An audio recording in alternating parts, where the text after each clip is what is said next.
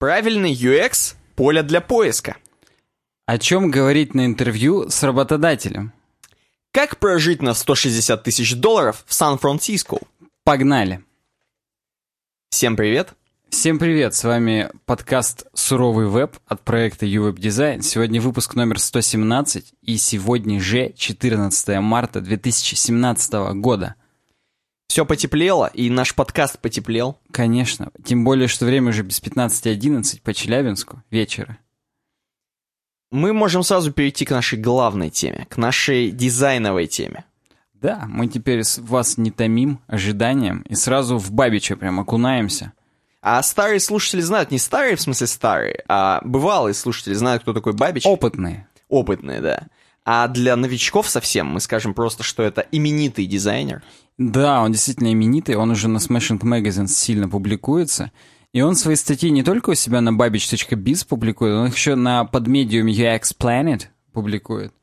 И там его прям сильно тысячи уже слушают, на Hacker News обсуждают его статьи вообще. Он в конце здесь об этом скажет, что mm. он уже типа популярный чувак. Ну и это какое-то еще новое решение от него, дизайнерское. Навулечка, я бы даже сказал, от него. Э, называется оно «Дизайнем идеальный search box».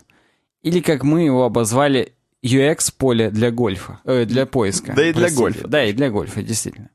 Короче говоря, search box поле для поиска — это комбинация инпута, то есть самого текстового поля, куда мы вводим информацию, и кнопки submit, то есть... То есть отправить. То есть ну, запросить поиск тот самый. Да, ну отправить будет правильнее. Это, это твоя первая версия. И кто-то может подумать, а какой тогда нахрен нужен вообще дизайн для поиска, если всего лишь это всего два простых элемента. Один это input, и все знают, как выглядит input, а второй это кнопка, и все знают, как она выглядит. Но вот говорят, Ник нам если сайты полностью ориентируются на контент, чем больше контента на сайтах, тем больше они опираются на поле для поиска, потому что пользователь, заходя, он понимает, что, блин, меня здесь ждет гигантская куча информации, я лучше сразу воспользуюсь поиском, чтобы найти то, что мне нужно. Не буду скроллировать через бесконечные страницы 2, 3, 4, 5, даже через рубрикатор, скорее всего, не будет идти, а воспользуется сразу поиском по ключевым словам. Через лубрикант только будет идти. Да. Ну, слушай, ты вот сейчас прямо описал меня стандартного, стандартного Никиту Тарасова. Я тоже, когда захожу на, стра- на страшные сайты, например, у нас в Челябинске есть такая сеть профи. Хотя, по-моему, она везде есть, в России. Первый раз слышу. Профи. Ну, там, где покупать а, запчасти. в смысле siriust.ru, вот. я понял. Да, она по всей, по всей России, это федеральное дерьмо. Я захочу купить аккумулятор для домашнего телефона. А кто-то еще пользуется домашними телефонами, господа? И я вот туда захожу и, честно говоря, не понимаю, что нужно вводить, чтобы, чтобы мне показали элементы поиска. Э, в смысле, именно аккумуляторы домашних телефонов. Ну да, мы не будем сейчас... Пис... Они там вообще есть? Забегая вперед, ты его там смог найти или нет? Хрен его знает, пока не нашел. Но Просто, вот, возможно, менее... их там и нету. Вот как, да, и вот у меня сразу вопрос к полю для поиска. Что там, где там? Подсказок нету, ни хрена нету. Я так понимаю, Ник нам предложит какие-то варианты. Да, он нам предложит какие-то варианты и будет говорить о том, что вообще юзабилити поле для поиска, оно до хрена важно. Самые лучшие практики, которые он нам предлагает в, несколь... в нескольких пунктах. Ник, он, как человек UX, понимает, что люди больше любят списки, чем просто стену текста. Он это разбивает на заголовки, подзаголовки. Все прям вот выдает информацию порциями. Все как мы любим.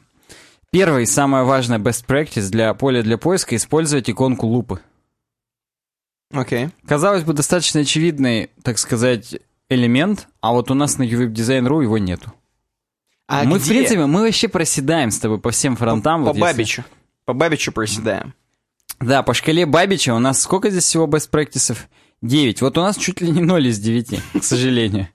Погоди-ка, погоди-ка. А где я должен эту лупу, так скажем, свою размещать? Э, есть разные варианты. Вписать ее в свое поле. Так. Вынести в кнопку так. и так далее. То есть э, на данный момент мы пока усваиваем то, что нужно использовать иконку лупы. Настолько она за все время использования компьютеров приелась людям как символ поиска, что уже не выбить это никак, ниоткуда. То есть это даже в Windows XP, когда поиск ты использовал, там лупа была. Но на сайте, например, таком как google.com или google.ru угу. э, не имеется лупы. Ну, ты же понимаешь, что там уже это больше, чем просто поиск. И я тебе так скажу, а вот я парирую тебя. Как Ну-ка. будто бы я Пол Айриш какой-нибудь из Гугла. Или хотя бы Ник Бабич. Хотя бы, да. Э, На Google Custom Search, который можно встроить на сайт, и там кнопка Submit именно с иконочкой лупы используется. Ладно, уел. Кстати, здесь будут даже скриншоты такого Google поиска. И а здесь от Ника Бабича даже подсказочка. Используйте схематичную иконку, чтобы не нагружать фронтенд. А я думал, надо Ну, есть- сфоткать свою лупу прям. Но даже можно, вот если вам для лупы только одной нужно целый веб-шрифт подключать, не стоит. Ну, кстати, это говно. Лучше как-нибудь SVG-шкой какой-нибудь обойтись, да и все. Да картиночкой. Ну, это, это колхоз картиночка, если ты про растровую сейчас. Растровую. А вот векторную, да. Второе, используйте поле для поиска вот прозрачно. А именно, не прячьте его за какой-нибудь кнопкой. То есть, чтобы поле для поиска выглядело, мать вашу, как поле. В данном случае у нас есть антипример. Слушатели, просто представьте кнопку, о, вот эту вот лупа, на которую надо нажать, чтобы появился input из нее. Достаточно известный experience, по-моему, у Криса Койера такой был на каком-то из многочисленных тысяч миллионов дизайнов.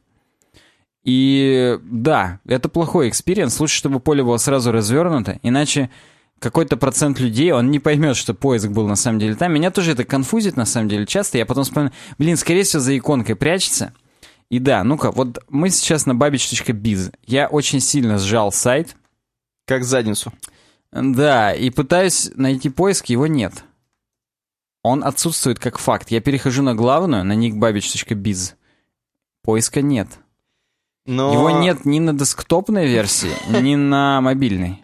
Что делаешь-то, я не понимаю. Ну, я, да, я согласен, что я использую запрещенный прием, но давай в антипример, точнее, наоборот, как пример хорошего, я все-таки найду CSS Tricks. На данный момент у него, опять же, в одном из многочисленных редизайнов, есть поиск, он сразу справа вверху. Мгм. Заполните это поле, это required field. Мгм. И если я его сожму в- до телефончика, к сожалению, сам, само поле пропадает, остается только лупа. Когда ты на нее жмешь, выпадает вторая лупа и поле для поиска. То есть тоже есть куда расти Крису Койеру. По сравнению с тем, что вообще-то это как бы должно быть, ну, сразу открыто. По Бабичу. Логично. Ну, в общем, мы поняли для чего. Во-первых, это лишнее действие по открытию, просто лишний клик ни зачем. Ну, как бы, чтобы типа какое-то дизайнерское решение сделать, но, но не зачем. А второе, это просто некоторые даже и не поймут, что надо сделать этот клик, не найдут просто поиски и отвалятся. Нет, давай так. А если мы Ну-ка. с тобой разберем два типа сайтов? Есть один тип сайтов, там, где действительно магазины большие какие-то. Так. И там вот это вот э, поле для поиска, оно должно быть прям лежать очень на поверхности, чтобы люди, которые возжелали товар, как женщину, они Так. зашли и сразу начали вводить, как женщине, опять же. Вот, также в поле. А, допустим, если у меня какой-то блог хипстерский очень сильно, ну зачем мне, чтобы постоянно оно висело? Ну могу я под кнопочку убрать куда-нибудь? Согласен, есть здесь определенный, так сказать, конфуз по поводу того, и он в конце это в выводе своим любимым скажет, что, ну вообще, конечно, ориентируйтесь вообще, что у вас за сайт и так далее. Чем больше у вас контента, тем более у вас, знаешь, вот была парадигма контент first, а здесь search first сайт. Ни хрена. Это я сейчас придумал, мое ноу-хау, возможно, кто-то еще это придумает, в данный момент и патентует, но... И бабки уже зарабатывают. Да, да, но я буду надеяться, что он им, им патентует после этого. уже. Так вот, и вот чем больше у тебя контента на сайте, тем больше у тебя веса у search поля. Видимо, у Бабич свой сайт очень низкоконтентно оценивает, потому что search поля у него нет вообще. Ну давай пойдем дальше, не будем зацикливаться на этих двух пунктах. Да, и растекаться опять же. Мысью. Да. Третье поле — это кнопочку для search бокса все-таки она явная должна быть. У нас вот на веб-дизайне ее нет, в силу дизайна, опять же. Ну, Но вот, вот нужна она. Мы хулиганы. Во-первых, оно как бы люди понимают, что есть какой-то дополнительный шаг. Даже если они захотят нажать Enter, они его и так нажмут. Но если не захотят нажать Enter, то они будут думать, а что я ввел в поиске, а ничего не произошло. Ну да. А, То есть кнопка нужна. Но и здесь сразу подсказочка, что кнопка должна попадать, ну, короче, быть большого размера, чтобы ты мог и пальцем тапнуть, и мышкой кликнуть, клакнуть. Тапнуть, клакнуть. Ну, Яу-яу. вот. И Enter, конечно, да, должен работать как э, отправление. Но это и так понятно. Если просто там будет форм submit, то, то, то оно и будет работать. Четвертое. Put the search box on every page. Говорит само за себя. На каждой странице, если у вас на сайте есть функционал поиска, а он должен быть, поместите поиск на каждую страницу. Не надо вот, а вот на About у нас не будет. Похрену. Хоть в About человек вдруг решил, хм, а за... поищу-ка я на сайте еще там трусы. На самом деле, я думаю, что это странно звучит, да? Но по идее, ты даже не должен задумываться, есть ли у тебя на каждой странице поиск, если ты умный чувак, и ты разместил его в том контейнере, в котором надо. Почему у тебя вдруг этого контейнера не стало на About, да, например? Да, почему? Вот, ну, вот в правом верхнем углу ты его разместил, на About, а что на About там? Что там, хедер убрал нахрен? Вот да, то есть, ну, оно должно по консистенции просто соблюдаться, что вот там у меня поиск. Ого, а еще я сюда ем. Пятое. Make search box simple. Не надо сразу обескураживать людей advanced search, как на супермагазинах и рубрикаторах. В данном случае мы видим на Amazon. Так. Так называемый Boolean search. Это, что называется, вот это и это, и это. Это- То есть вот добавление условий дополнительных в поиске, это прям конфьюзит людей, Ну, такое надо прятать. Это какой-то advanced прям, сильно поиск. Но он называется Advanced Search. А будет кто-то вообще, кто-то таким пользуется? Я пользовался на вот именно всяких магазинах, где там типа DNS и Technopoint. Я выбираю фильтры. Там, а конечно, что ты это и это? Вот что ты и ищешь? i3, и с поддержкой гипертрейдинга, допустим, А. и с К-индексом, чтобы можно было разгонять. Сейчас это более грамотно устроено, например, таких как DNS Shop, например. ну да, там, же просто- галочку да. просто ставить. Ну, неважно. Когда-то вот это было в виде Advanced Search. Окей. Шестое. Поставьте поле для поиска в то место, где юзер его ожидает. Здесь, в принципе, были уже проведены исследования, практически английскими учеными, только здесь э, Эйдон Шаих и Кейси Лэнс. Но один какой-то турецкий, возможно, второй немецкий. Так. Не знаю, насколько кто они. Напишите в комментариях, если вы знаете этих двух пацанов. Возможно, это дамы. Я как бы в именах не шарю. Э, в общем, они нам показывают, в каком месте примерно у вас ожидают юзеры увидеть поле для поиска. Смотри-ка, ты правый верхний угол. Крис Койер-то был прав. Прав в правом. М, Смотри, почему-то некоторые люди Мгм. хотят в левом, почти нижнем углу. Ну, а, ну, ну, ну 5, 5-8 людей ты имеешь в виду. Вот, которые синенькие, да? Ну да. Просто здесь есть в легенде есть э, 25-20-32 и больше 33. Но таких квадратиков здесь нет. Нахрена они в легенду внесли еще два цвета, которых Видимо, тут нет? Видимо, не хотят так сильно поиск на самом-то деле. Вот да. Причем оно на самом деле отвечает правилу буквы F, как ты видишь. Ну, кстати, да. Причем только кончик буквы F верхний, он как бы является острием, так сказать, а не ее основание левое верхнее, как вы могли подумать. Ну, да, ожидать поиск на месте логотипа это, конечно, сильно. Это прям трешачок. Поэтому в правом верхнем углу, скорее всего, у вас вы прям это, победу. а- а- а- Ты просто понимаешь, что Так. дальше есть пример Ютьюба, и они не совсем в правом верхнем углу, Ну, у них, да, upper center. Но у них э, вот этот поиск, это, конечно, штука главная очень. У них это прям вот... э, Киллер фича. Сайтообразующая фича, как градообразующее предприятие, вот сайтообразующая фича. Потому что было бы смешно, если бы он был где-то внизу, и вот эти котики и сиськи надо было внизу вводить. Ну да, сквозь тренды YouTube, сквозь э, дневника Хача надо было бы пробираться и Инджойкина. Ну да, это сложно, согласен. Но вообще здесь есть типы небольшие, то есть подсказки. О том, что вот поле для поиска, оно на самом деле должно полностью вписываться в дизайн, но чуть-чуть быть выдающимся из него, чтобы ты понимал, что у него какой-то вес дополнительный есть, чем просто у каких-то полей. Мгм, Вот Выдающийся если ты, да, вот если ты сможешь балансировать вот на этой грани, когда у тебя полная консистенция с остальным дизайном, но чуть-чуть outstanding, Мгм. то тогда вот прям попадешь в ту самую search field, который сделает из твоего сайта прямо настоящий YouTube. Пользователь запостить на туда котиков и сисек, конечно. Ну да, ну и здесь опять же та самая подсказка, что чем больше у вас контента, тем больше надо делать поле для поиска. То есть нам здесь приводится YouTube, но если мы вспомним Amazon, то там у них тоже поле для поиска полсайта нахрен занимает, если не больше.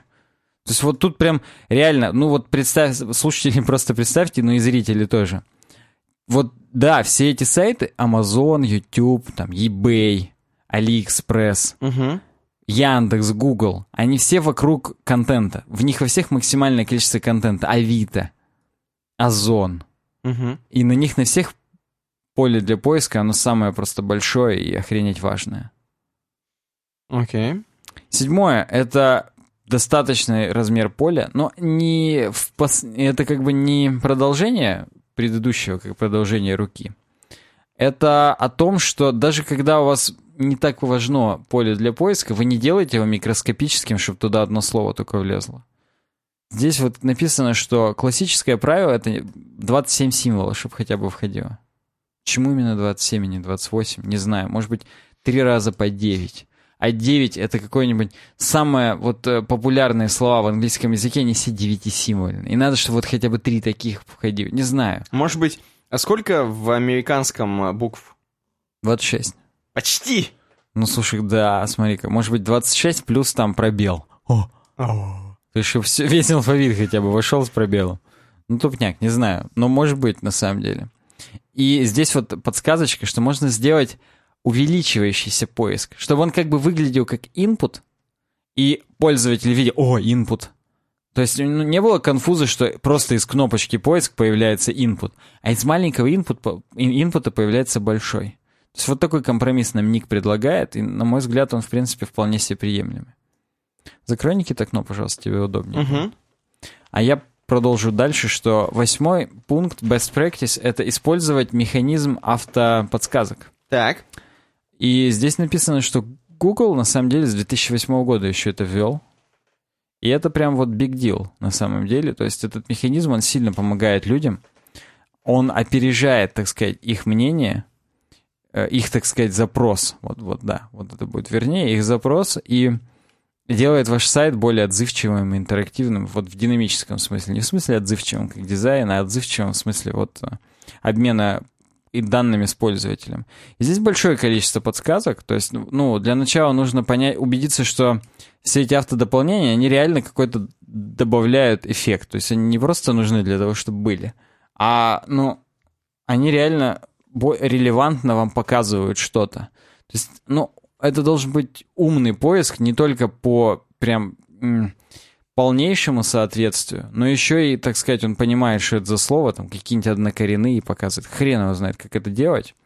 Но даже для WordPress существуют просто готовые решения, даже типа того же Google Custom Search. Мгм. По-моему, он такое предлагает, хотя не уверен сейчас. Но я, я просто видел какие-то. Большинство, конечно, из них платные, но тем не менее. Если э, возникла острая необходимость, у вас реально много контента на сайте, почему бы и не купить какое-то платное Ну, решение? слушай, подожди, а сразу к нашему опыту. Помнишь, на WooCommerce Да. делали поиск, Да. И он что-то работал и показывал, подсказывал. что- Ну, это, это дополнительный Платный? плагин для WooCommerce. Я не помню. Возможно, платный спирачный, возможно, все-таки бесплатный. Слушай, А, я вспомню. Он бесплатный, но в нем в- только в платном можно настраивать шаблоны выдачи а поиска. это не там, где мы через банк приват заносили пацанам в супер с каком-то... Помнишь, там какой-то был плагин, очень wild плагин? Да, да, Wild плагин, но там это именно... валюты в рубли или что-то там. Не-не-не, это шлюзы, это шлюзы. А. Чтобы можно было там чуть ли не через PayPal принимать. А, через Яндекс деньги, вот, Вот, что-то вот. подобное. Ну, но, но сами они принимали не через Яндекс деньги, да, а через Приватбанк. Это смешно. Так. Ну так вот, э, все эти автоподставления, они должны быть быстрыми. То есть если они у вас грузятся, и там ты начал писать там презер, и у тебя там прелодер крутится еще 15 минут, нахрен надо, ты уже скорее допишешь. Ты уже без презера останешься. Да, да. Следующее, не показывайте больше 10 вот этих вот э, подсказочек. Ну, иначе, да, сложно становится слишком, слишком, да, тяжело уже выбрать, и эти э, подсказки, они уже не помогают, а наоборот, уже Мгм. не дают жить, и нахрен надо, опять же. А, здесь важный пункт. Следующий пункт, вот мой любимый из этого вообще, из этой всей статьи. Убедитесь, что все эти саджещины, их можно клавиатурой по ним ходить. То есть вот ты начал писать презер, и стрелочками мог выбрать, какой именно презер тебя интересует. Мгм. Тонкий, толстый или со вкусом манго. Ну, да. Э, Точно так же подсвечивайте различия между тем, что вводит пользователь, и тем, что дополняет автодополнение. Ну, обратите внимание, я вот написал Apple Watch 2 в Гугле, и он предлагает Best Buy versus One Series 2 Price И оно это жирным выделяет для того, чтобы показать нам, как бы, вот я добавлю вот это слово, и вот этот вот запрос мы тебе выведем и покажем. Хороший тепс, но для реализации конкретно вот это автодополнение, это, ну, нетривиальная задача. Особенно, чтобы это еще быстро было. Нужно прям попотеть. Меня знаешь, что еще хочется добавить к этому пункту? Это Ну-ка. предпоследний пункт у Да, нас в да. списке. Хочется добавить, что такие э, вещи, они еще, наверное, повышают как-то на твоем сайте просто заинтересованность, что ли, пользователей. Я не знаю, есть наверняка такой термин на английском. Удержание аудитории. Да, возможно, какое-то удержание даже. Потому что Возможно, люди видят варианты, даже. да. Люди видят варианты. Кроме своего варианта, который им, конечно же, очень умный механизм подскажет, они еще увидят, что тут вот рядом есть то и то и то, и они все это откроют и будут сидеть у вас. Да, прям как на героине. Я согласен, это прям стоит того, чтобы попробовать. Как, собственно, и героин. Это не пропаганда, конечно, но да, чуть-чуть, не дай бог. А то Девятый, да? закроют нас. Э, Девятый, последний. Нужно очень четко дать понять, что именно ищем. Так. То есть на IMDb есть placeholder Find movies, TV shows, celebrities and more. То есть чтобы люди понимали, что в поиске о чем сайт, сразу дополнительная информация. Кстати, где я? О! Я ищу фильмы, сериалы и знаменитости. Ну, они могли сделать примеры, например, написать Брэд Питт, запятая Например, Гладиатор. этот эм, Хью Джекман. Например, Хью Джекман, да. Но, но тут как бы вот мне тоже этот placeholder нравится. Причем, обрати внимание, допустим, зашел пользователь с 5 ИЕ какого-нибудь, там 6 с их списочки нулевой, который еще сервис пак 3 не накатан. И он, у него нету плейсхолдера, под полем для поиска все равно есть категории, вот эти movies, TV, show times, celebs, events, photos. Вообще сайт, Косвенно, да, сайт MDB, он именно для таких пользователей в таком стиле и в таком дизайне создан, да, чтобы заходить да, с да, IE. чтобы с IE 6 и ничего не отваливалось. Но тем не менее, то есть даже если placeholder, ну, допустим, серое на сером не видит кто-то, хотя какие они трендовые дизайнеры, если они не видят серое на сером, Мгм. то вокруг его это поле для поиска все равно окружают, так сказать, подсказки. Ну и, да, здесь написано, не надо вот писать все, то есть там на сетилинке. Найдите комплектующие для ПК, кофемолки, скороварки, мультиварки, все вот. О, да. Вы как бы ограничитесь все-таки двумя словами, там, бытовая техника, электроника. Вот такое. Флешки. Вот знаешь, самое часто флешки искать. Согласен, да, наверняка часто. Хотя нам чуваки из Ситилинка, которые занимаются big data, data analyzement, and, and analysis, простите, Мгм. они бы сказали, что самое часто это какие-нибудь там аккумуляторы для автомобилей. Ну, я тоже в это поверю. На самом деле, флешки, они и называются флешки, потому что ты не сможешь флеш-накопитель ввести. Или USB-стик по-английски. Никто флеш-накопитель не вводит. Вводят все флешки. Да. Ну и прогнулись магазины уже, они как бы, да, снизошли до того, чтобы писать флешки. Э, карты памяти, USB, опять же, вот. Conclusion, классический conclusion от Бабича. Поиск — это фундаментальная деятельность, которую пользователь осуществляет на сайте. Это прям критический элемент для всех дизайнов, особенно для контент-heavy. Для тех, у кого тяжелый контент, то есть у ко- у кого его много. И даже такие мелкие изменения, как увеличение размера этого по- поискового окошечка, они сильно прям увеличивают конверсии и удержание аудитории растет ваше. И здесь нам Ник предлагает апдейт небольшой, что прям вот именно вот эту статью прям сильно отметили. Даже пацаны из UWeb дизайна отметили. Он пишет тысячи читателей, а также прям обсуждение на Hacker News. А Hacker News, чтобы ты понимал, это big deal для них, для всех. Несмотря на то, что там все засирают в основном, как на Хабре. Но как бы просто если там попало, значит, да, нашло какой-то отклик в сердцах людей. Блин, ну он красавец, конечно, идет к успеху.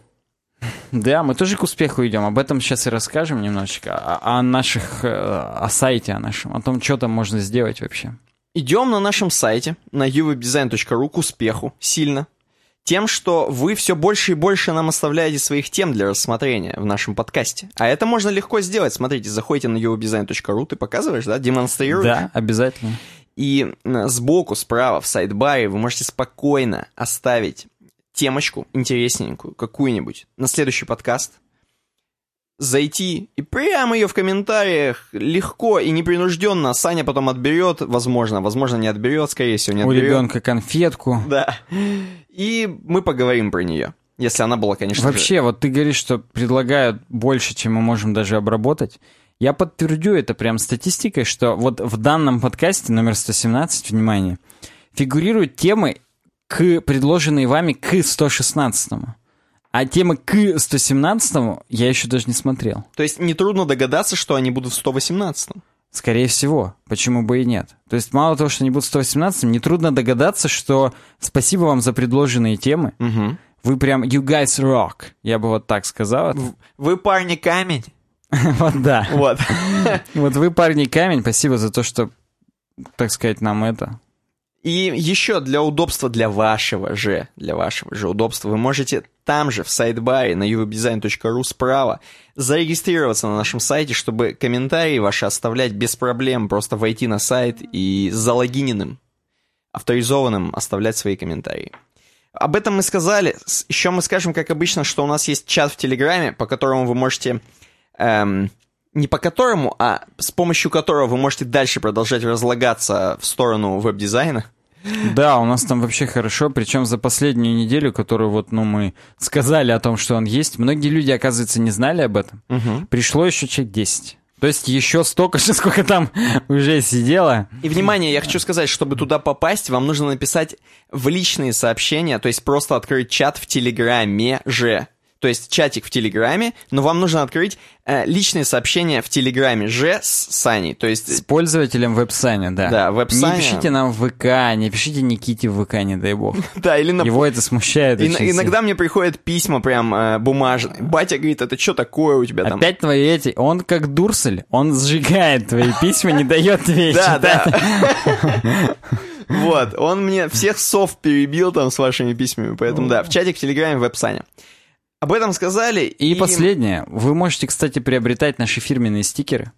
Стикеры UWeb Design и UVD Games. Найти их можно в нашем паблике vk.com slash uwebdesign. Там графа товары. Я уже показываю прям графу товары. Стикер UWeb Design всего 210 рублей. UVD Games 160 рублей. Плюс 100 рублей доставка, если вы находитесь в странах СНГ.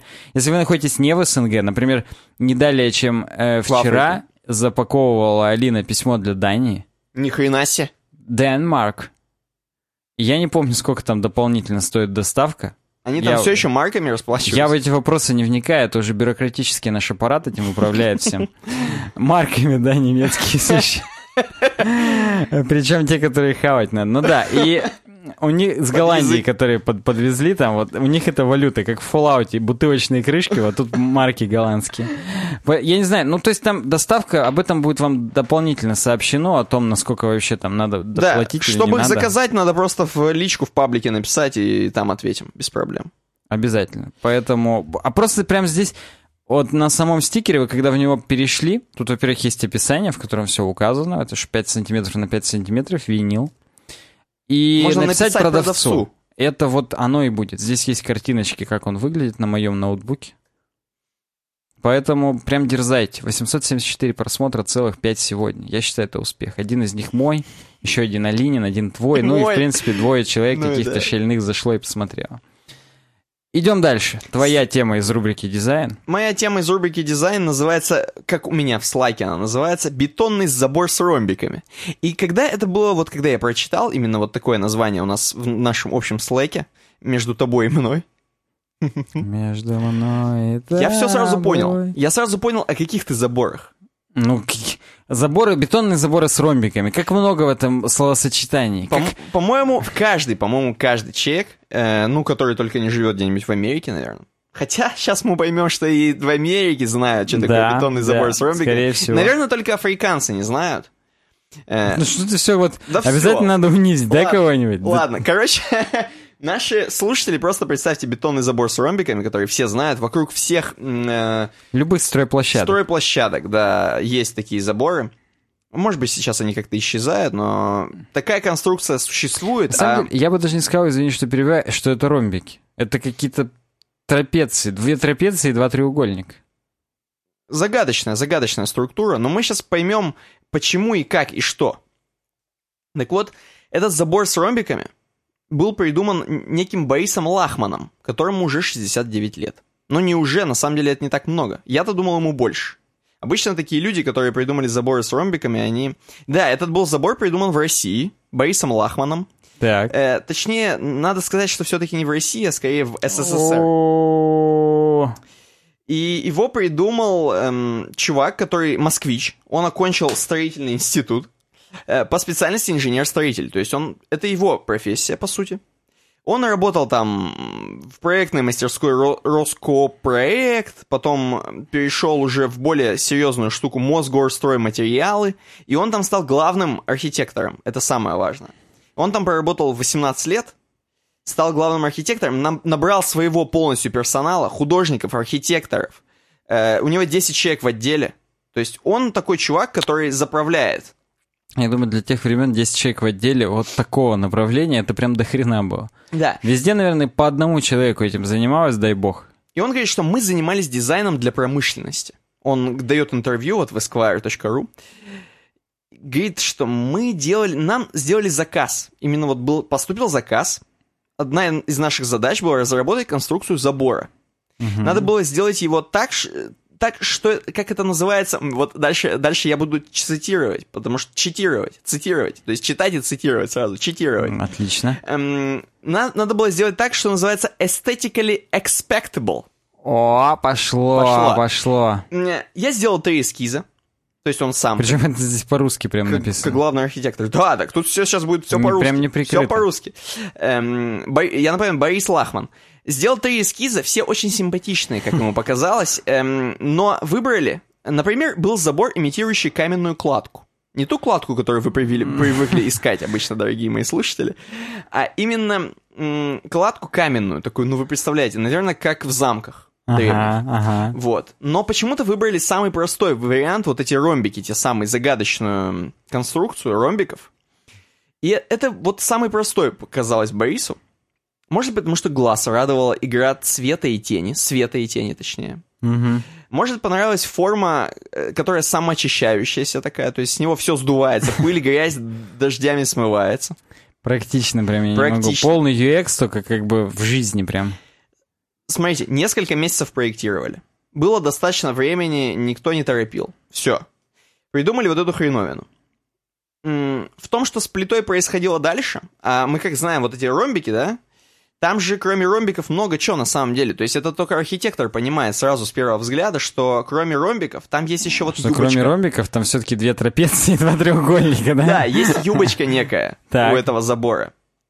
Э, меняли размеры, все без него уже. То есть он придумал именно вот идею ромбики.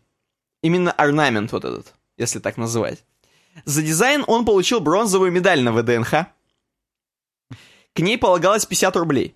Ну, Деньги-то выдали сразу, я читаю, читирую, напоминаю. Мгм. Деньги-то выдали сразу, а вот сама награда нашла меня уже спустя 10 лет в Америке. Это единственное, что у меня осталось от той истории. Чертежи вывозить не разрешали.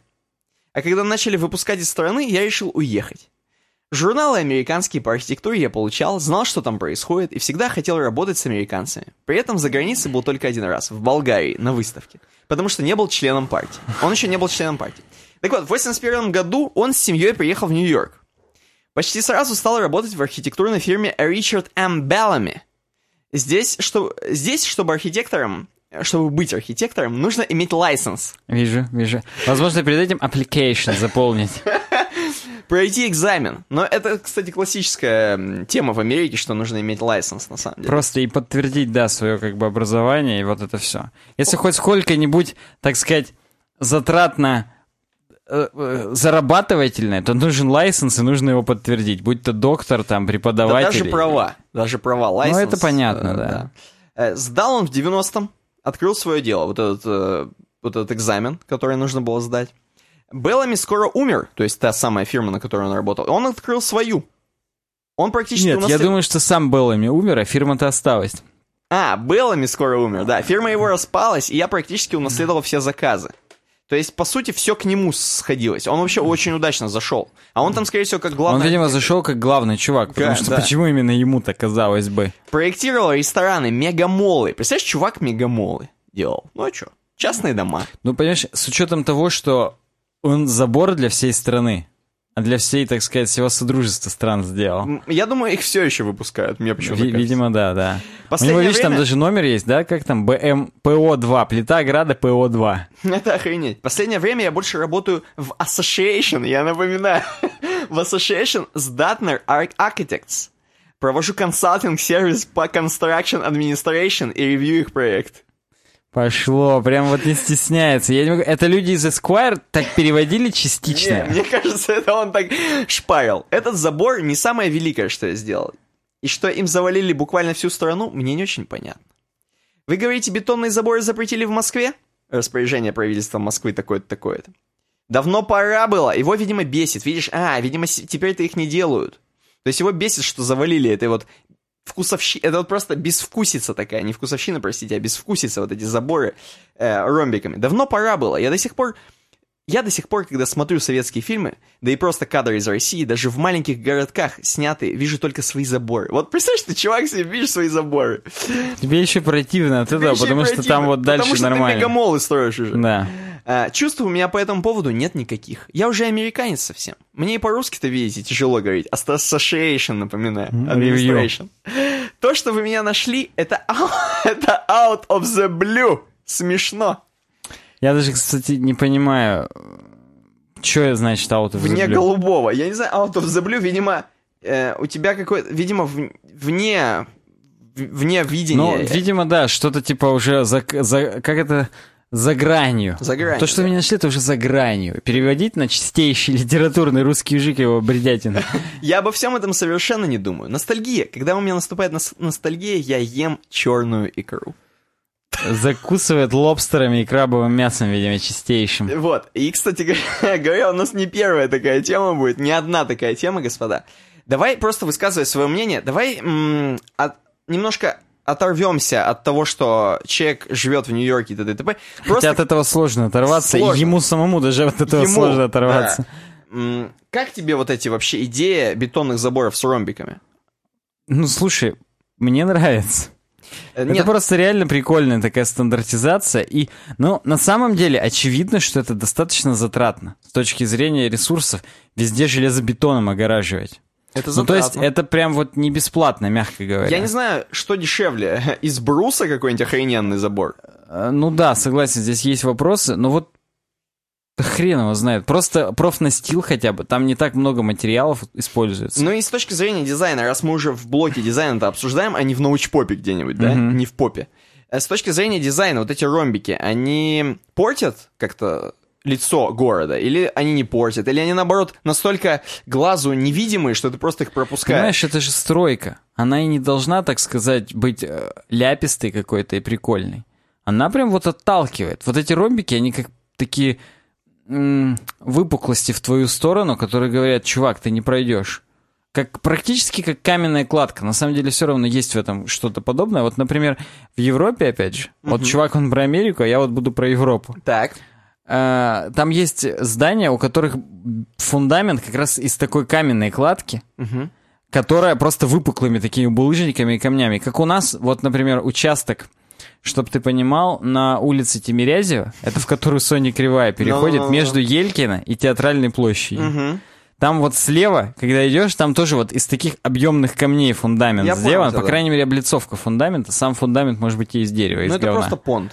Это понт, понт, но, видимо, там тоже все самоочищающееся, самостекающее и так далее. Вот это вот мне напоминает этот забор, именно такие штуки. Просто я все детство по этим плитам лазил, я ничего не могу, у меня ностальгия полная, и черные икры я не ем, поэтому мне только на них смотреть, на эти столбы. Если бы, знаешь, э, опять же, с точки зрения дизайна, мне кажется, если бы эти плиты были полностью ровные, вот без ромбиков. Э, это бы страшнее смотрелось, и казалось бы, что тебя сейчас расстреляют около этого забора.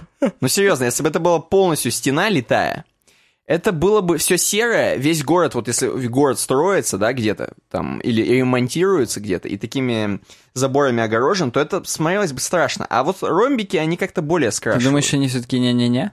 Не, я, мне кажется, что мур-мур-мур больше, чем да. Ну, не знаю, опять же, если вспоминать о том, что у меня типа трипофобия и боязнь ячеистых структур, Ну, типа, тогда да. то это что-то очень близкое к ячеистым структурам, и она ужасать должна. Прям вот настройку не ногой. Давай будем думать, что это еще и такую воспитательную цель несет. Может быть, вот я хочу от наших слушателей и зрителей получить информацию. Пусть они напишут в комментариях. Но вообще мне вот прям вот это сейчас понравилось. То, что я сейчас придумал. Что это, так сказать, знаешь, как вот а, покровительственная окраска у насекомых, которые вот полосатые, чтобы к ним не подходили, потому что они опасные. вот Может здесь быть- тоже этот забор, он, у него покровительственная окраска, он мимикрирует. Согласись, если бы там просто шипы были, было бы... Согласен, но это еще дороже было бы, если бы просто там по аркам наварены штуковины, были шипы такие. И они еще были не такие, как бы сказать, серийные, везде одинаковые, а по-разному, везде кованые, окованные, каждый раз. Хаотично Да, разбросаны. как у орков в Варкрафте и как у рейдеров в Fallout. И кто-то действительно бы напарывался. Да, да, там э, тела уже неу- неуспешных бомжей и алкоголиков, которые на стройку за медью полезли. Их бы не снимали бы еще никто. Да, да. Это, это прям вот было бы реально. Ну, давай так. Давай, вот мы про забор сказали, а теперь про чувака. Мне кажется, он все равно лукавит.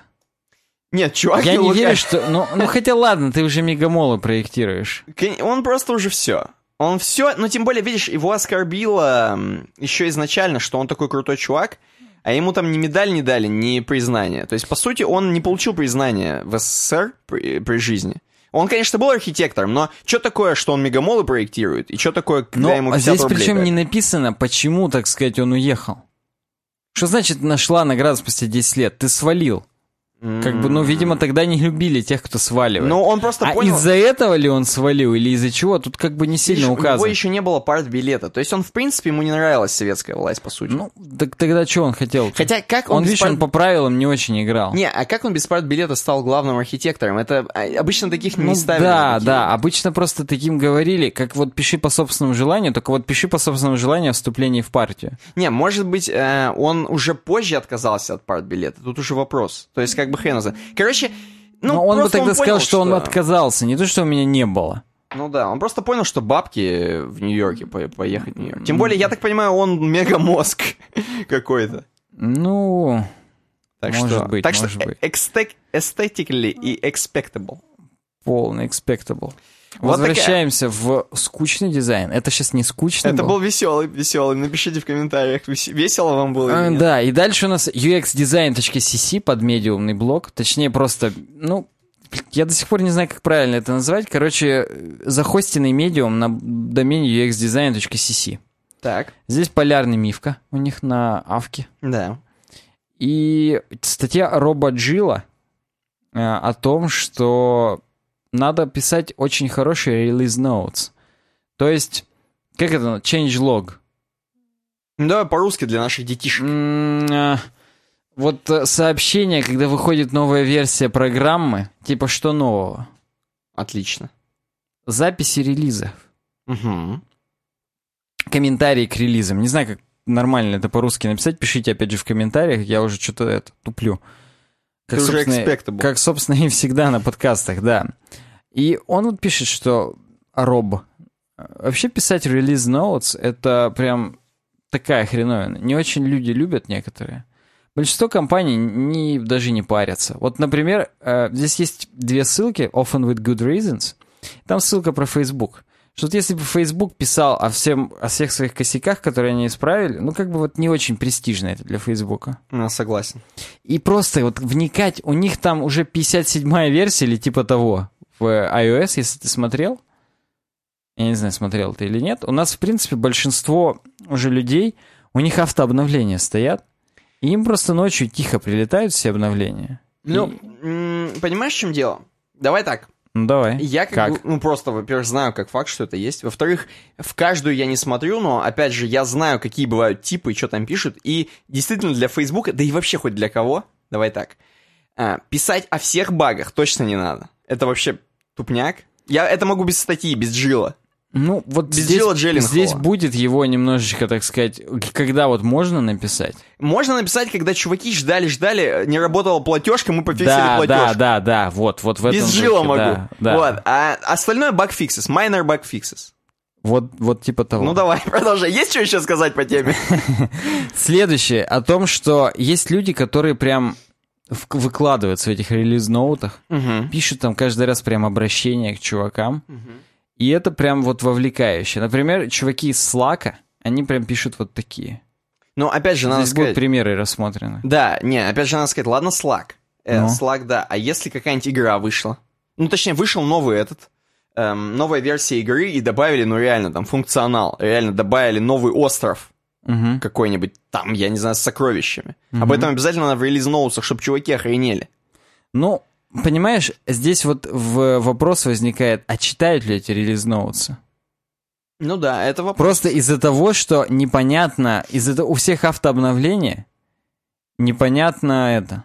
Еще, понимаешь, почему могут читать и когда могут читать? Если чувак вообще новенький, он устанавливает себе прил только заново, вот-вот-вот устанавливает. И такой, а когда там обновлялось-то вообще? И он такой, а, ну вот свежий релиз. А так, а что там? А, там, там ни хрена себе добавили новый остров, опять же. То есть там, в принципе-то, живут чуваки, тогда ставлю игру, нормальная тема. Ну, да, это Ну, я тоже... один из это, кейсов. это я так просто делаю, реально. Я проверяю. Если давно не обновлялось, я уже не пользуюсь. Потому что, скорее всего, похоронили. Я лучше аналог поищу, который все еще Да, поддерживается. да. Но дело-то и не в этом. Дело просто в том, что есть у нас здесь best practice, прям как у Ника Бабича. Ну-ка. И самое главное, э, первое, это сначала эту, так сказать, выжимку, то есть TLDR. Есть вот у них здесь примеры конкретные, что у OnePassword или вот у Medium, например, это хорошие кейсы, зеленым там Мгм. выделен. Сначала TLDR-ка. Что типа, мы пофиксили это, пофиксили то, то, то, то, это теперь быстрее, и many, many more improvements. Мгм. Или вот у медиума. Мы починили мажорный краш, который происходил в редакторе, и просто баг фикс.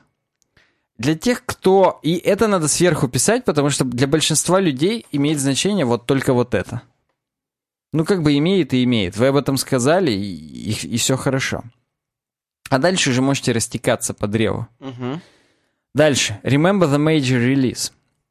Это, кстати, вот каждая из них это прям откровение. Вот так вот задумайся, смотришь на вот эти release notes, и, блин, да, круто. А вот почему круто, не совсем понятно, и вот здесь сказано почему. То есть, допустим, вышел минорный фикс с 3.4.7 на 3.4.8. Мгм. Ты пишешь, что добавили в 3.4.8, и напоминаешь, кстати, а в 3.4 у нас были такие-то мажорные изменения. Нахрена? Ну, не знаю, мне вот нравится. В смысле, что, а 3.4 было все-таки какой-то важной вехой? Да, ну вот давай на примере Evernote. Вот версия 8.0.1. Конкретно в 8.0.1 были всего лишь баг-фиксы и miscellaneous improvements. Согласен, это не так А, важно. да, а вот в 8.0 было важное говно. Причем в большом количестве. И чтобы Мгм. его не, не терять, они его дублируют в 8.0.1, чтобы люди понимали, что... в вот это как Легион. Вышло... до- в Вовке, я имею в виду. Вышел 4.1 патч. Там добавили, там, я не помню, Каражан. Кажется, да. Я тебя Потом понял. вышел 4.1.1, в котором пофиксили, что в Каражане не падал там в пэт в последнем э, режиме, в мифическом. Я тебя понял, да. Но они нам напоминают, а, кстати, в 4... и люди, которые еще не ходили в Каражан, они видят 4.1.1, смотрят патч-ноутсы, и такие пофиксили э, маунт в Каражане. Такие, а что за Каражан? И они такие, хоп, вниз спускаются глазами. Кстати, 4.1 это был Каражан. Это, мать вашу, охренительный новый рейд. Супер Вау Мега Лимитед Про. Идите и ходите. И такие, блин, точно, я же собирался, как раз вот сейчас вспомнил, все, пошел. Я понял тебя, и здесь надо к этому добавить. Я не знаю, Роб Джилл, видимо, ну, как бы, он может еще одну дополнительную статью, это ему идейка. Для того, чтобы... Ладно, Ты легко... бесплатно с ним делишься? Ты очень хороший пример привел, он легкий из э, World of Warcraft. Мгм. А если это какая-нибудь программа, тебе нужно понимать, когда ты делаешь мажорную версию, а когда ты делаешь минорную. Что ты сделал? Что из этого мажорное, а что из этого Но минорное? это в самой компании должно быть прописано, Да. я так понимаю. Да, то есть... Как бы, грубо говоря, можно так минорить вообще до- на первой версии, сидеть до талого. У тебя там будет уже новая программа, а ты все еще минорной версии Ну, я могу объяснить, как вот э, у меня, когда мы работали еще, Мгм. э, было. Мажорная версия, то есть самая первая циферка, меняется только тогда, когда нет обратной совместимости с предыдущей версией. Мгм. То есть, если переходить на тематику WordPress тем, то если ты прям полностью меняешь реальный шаблон и functions PHP дописываешь, не дописываешь, а переписываешь какие-то Дописываешь. методы, да. Мгм. То есть, допустим, ну, то есть кардинальные изменения, что если вдруг ты переходишь с версии 1 на 2, то некоторые фичи на один отваливаются. И надо прям дорабатывать напильником. То есть мажорные версии лучше не обновлять просто так, потому что может все закрашиться и нахрен надо. Вторая — это минорные версии. Это те, в которых ты добавляешь новые фичи в уже существующую экосистему. Ну, то есть там добавлен дополнительный функционал в такой-то там подсистеме ивентов туда-сюда. Ты это делаешь минорную версию или просто добавлена подсистема ивенты, неважно. Это все еще минорная версия, вот вторая циферка. И третья — это фиксы багов. Угу. То есть просто если никакого функционала не добавлено, а просто баг-фиксис, то это 8.0.1. Еще баг-фикси 8.0.2. И так пока не добавится какая-нибудь там микроподсистемка или не изменится уже существующая, тогда это будет 8.1.0. Потом фиксим баги внутри нее 8.1.1, 1.2 и 1.3 там и так далее. А вот с 8 на 9 это когда прям реально кардинальные какие-то прорывные изменения, и теперь у нас весь фронтенд не на React, а на Vue.js в WordPress. Ну да, да. И тогда это уже нет никакой обратной совместимости, лучше это позиционировать как мажорную версию, для того, чтобы ваши пользователи, они обновлялись уже осмотрительно, с ответственностью, responsibly. Круть. Ну, давай дальше послушаем его, а то мы что-то отклоняемся от, от автора. Да нет, я думаю, он не будет против. Он, в принципе, ему нравится, что вообще обсуждает его говно. Тем более я поставил лайк, и даже тысячу лайков он еще не набрал, поэтому он прям вот... Да. Э, следующий пункт. Нужно сделать доступной легкая возможность для людей связаться с авторами.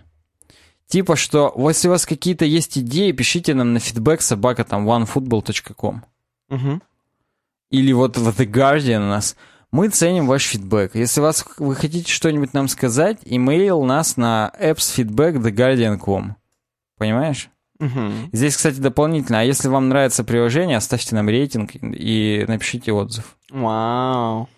И, наверное, кого-то это и подконверсивает. Было бы, конечно, еще круче, если бы здесь ссылки на почту были кликабельные. У меня сразу mail app открывался, я мог там писать какое-то письмо, но уже не до хорошего. Следующий пункт — базовое форматирование. Первое — точечки. Нужно точечками использовать пункты, пусть у вас это будет списки, а не параграфы. Угу. Потому что любое вот упорядочивание точечками, оно как бы хлестко и четко разделяет. Параграфы — это ты сразу в кисель погружаешься и читаешь до хрена. Согласен. А точечки — это точечки все. Ну, списки, да, нравятся всем. Да. Если сомневаешься, каждую почеч... почечку, все. Каждую точечку с новой строки.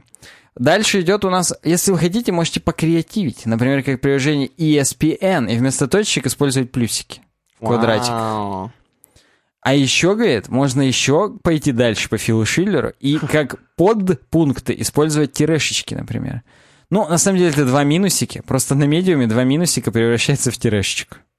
Прикольно. А я почему знаю, что два минусика, дальше скрины есть. Просто как бы.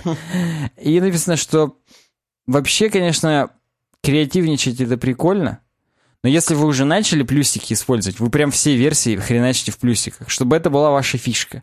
Не то, что ты один раз что-то долбанулся и сделал, а потом опять унылые точечки. Нет. Вот ESPN, они прям претендуют и соответствуют. Они все время используют плюсики как подпункты минусики. Угу. Неплохо. А вот у IMDb точечки. И тоже все четенько разделено. Дальше заголовки. В силу понятных причин мы не можем в релиз-ноутах, но здесь все про iOS, например, э, менять размер шрифта. То есть мы не можем сделать заголовок реально больше. Мы можем максимум использовать заглавные буквы. Так. Или, или выделять, как в контре, тильдочками, решеточками. Вот это хорошо. А, да, звездочками и так далее. Ну, э, на самом деле, конечно, вот эти тильдочки, звездочки, решеточки, это досвидос. Я прям не поддерживаю сильно. Ну, Это будет просто, ну, очень смотреться прям вырви глазно. Да. А вот э, просто капсом я так и видел, и мне так уже... Я просто в релиз-ноутсах я именно капс воспринимаю как заголовки, а не как «А, капс, вырвите мне глаза, говно». Hot! News! Да, я согласен. Отлично, отличное решение использовать именно капсом. Да. Ну, вот, э, да. Sections. Разделение на секции тоже можно сделать либо капсом, либо тильдочками. Вот мне здесь нравится два равно. Мгм. У OnePassword. Мгм. Ничего не могу освободить. Если бы еще было два равно и капс, то вообще шикарно. Кроме этого, пробельчики надо делать. И здесь это следующий пункт Space. Смотри, как у Слака хреново. да, сделано. то есть несмотря на то, что они там ми-ми-ми, ня-ня-ня пишут, И Мур-Мур-Мур, естественно. Да что-то хрен знает. Они, там ну, как там бы вот- Мур-Мур-Мур, да? Да, они даже статью целую писали о том, что у них Мур-Мур-Мур, если кто-то не верит. Ну ладно, хорошо. Как бы, может быть, здесь вот именно версия 3.1.0, она скучная. Она гав-гав-гав. Потому что я у них, да, не вижу там какого-то сильного мимими. Но неважно, пробелов у них нет. А вот Microsoft со своим Outlook, у них есть пробелы, и, и читается просто в 10 тысяч раз прикольно. Хотя, казалось бы, кому он нахрен Вот нужен. да, хотя кто его использует? Два человека, Сатья и Байлмер. Writing styles and content ideas. Вот здесь написано, что вы можете выбрать неформальный стиль для общения с теми, кто читает релиз-ноуты. И вот, например, Clear Score, Score, точнее, простите, они не стесняются говорить о том, что вот вместо писать в minor bug fixes, надо написать, вот как ты говоришь, блин, починили платежку. Ага. И для тех людей, кто реально сидел и ждал платежки, для них это, так сказать, big deal. Они реально, блин, вау, скорее устанавливай апдейт и пользуйся, всем друзьям расскажу. Ну да. Take a bug fixing to whole, whole other level. Здесь есть дополнительный пункт. На самом деле не обязательно его соблюдать, но, например, если вдруг вы, так сказать, ну, пошли дальше, опять же, по Филу Шиллеру, вы можете номера багов прям публиковать туда. Ни хрена. Вдруг кто-то у вас в баг-трекере или там на гитхабе их найдет и, и, и скажет, блин, чуваки, спросили бы меня, я вам давно помог пофиксить. Ну, всякий бред. Не знаю, зачем это. И, но у OnePassword это есть прям, Ticket ID. Ну, блин, One Password гении какие-то. Возможно, они сами для себя это делают, чтобы потом награждать там. Я не, не знаю, ну, как бы всякое возможно. Upcoming updates, внимание, это круто. Это прям реально круто. Писать... Кстати, ждите следующей версии такое-то дерьмо, спасибо. И не сделать это потом. Согласен, здесь сложно. То есть, если вы озвучиваете какие-то планы, им в 10 раз сложнее соответствовать после этого, чем если вы их не озвучите. Особенно, если вы выеживаетесь много. Да, особенно блин, вас ждет киллер фича следующей версии. И потом вот такое просрать, это прям вот... Потом год не обновлять прил. Да, да, да. Персонализация, здесь, опять же, это возвращение к стилю. Типа вот э, у приложения Photobox они пишут «Хей, фотобоксеры!» и смайлички используют небольшие. Ай, бля. Вот. И вот про OneFootball в конце. OneFootball — это приложение для футбольных фанатов. Ты как бы объединяешь всех своих пользователей в комьюнити, и они мысленно прям близко друг к другу становятся. Ну, здесь про то, что нам нужен ваш фидбэк, это, опять же, к вопросу о почте и все, то, все, всем таком. Challenges and how to overcome them. Это нужно прям писать, ну, не нужно, можно. Дальше, как бы сказать, уже мелкие best practices, они уже не снабжены скриншотами. Видимо, значит, нету, так сказать, ярких примеров применения именно таких э, практик. Но, тем не менее, подумайте о том, что такие тоже важны, как бы говорит нам Роб в этой области. Роб Кстати, Зомби, конечно. Естественно. Если вы пропустили, как зовут автора.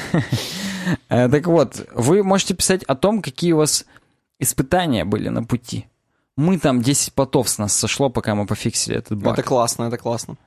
Да. И, Вып- Выпито пиво столько-то. кстати, вот, вот, вот такого именно казуальной штуки. Чтобы пофиксить этот баг, ушло 10 ящиков пива. Ну или кофе, да. Да, ну вот, да, это еще прям вот по- по-ихнему. Именно по-ихнему, не по их, а вот да. Э, Многие апдейты тривиальные. Ну, короче говоря, не надо писать в изоляции. Сделайте, говорит, это общим документом, какие-нибудь релиз-ноуты. Вдруг у кого-то блестящие идеи возникнут. Не зашивайтесь, что вот вы там менеджер по релиз-ноутс. Да правильно, конечно. Пусть это будет доступно всем, и это так удобнее всем ком- Да, для большинства же никто же не знает, сколько кто пота слил. команде. И- или да, чего-то другого. А вот тут можно это дописывать, и потом кто-то один суммирует все пиво и пот, и кофе, и напишет, что вот ни один котенок еще не пострадал. Э, Иногда, конечно, да, нужно очень по-быстрому писать, но вот все-таки не надо делать вот как вот здесь есть скриншоты, я не знаю, что это за приложение такое. 544, 546, 547, ну, короче, 6 версий подают, просто баг фиксис. Понятно, что это, видимо, какой-то программист расписывал, которому похрену. Для него все это. Он сидел, и у него это монотонное багфикси не шло, и ему вообще похрену, что там. Он просто делал, фиксил. э-э-э-э. И вот здесь написано, что даже если у вас каждый раз баг-фиксис, вы снабжаете их какими-нибудь заготовленными параграфами, типа вот, кстати, пишите фидбэк. Или, а, кстати, вот там мы вас ждем там-то. Или, кстати, спасибо, что используете наше дерьмо, поставьте нам отзыв и так далее. Чуть-чуть надо разбавлять, чтобы хотя бы не было стены из багфиксов. Просто это хреново, если у тебя столько багфиксов, ты ничего нового не выпускаешь фич. Ты просто что-то сидишь, и у тебя какой-то сломанный прил, Ага. Ты никак не можешь все фиксишь, фиксишь. Но здесь надо, конечно, отдать должное. Чувак это все-таки не каждую версию делает. Здесь как-то это свернуто, Да, здесь знает. непонятно. То ли он пропускал пункты Ну, это версии. тогда совсем плохо, если он пропускал пункты. Да, здесь также сказано, что вот как быть с теми, кто не читает обновления в App Store. Насрать на них вообще. Но здесь сказано, не надо насирать. Ух ты, ну Сделайте внутри приложения еще секцию What's New. И туда продублируйте все это дерьмо. Да, это, кстати, классная тема. При первом же заходе в новую да, да, версию... и там прям должен бэджик гореть в данном примере, что одна, одна у вас непрочитанная релиз ноут. Да, это круто. Можно даже настолько издеваться над пользователями и прям на лог-скрине, ну, Поверх. то есть на хоум-скрине, Да. поверх приложения, что два непрочитанных What's New релиз ноута. One Не, password. это. Можно прям э, жестоко заходишь, и у тебя окно открывается с Ну релизном. да, да, ну здесь, конечно, важно не переборщить, потому что люди наблюют и прям вообще.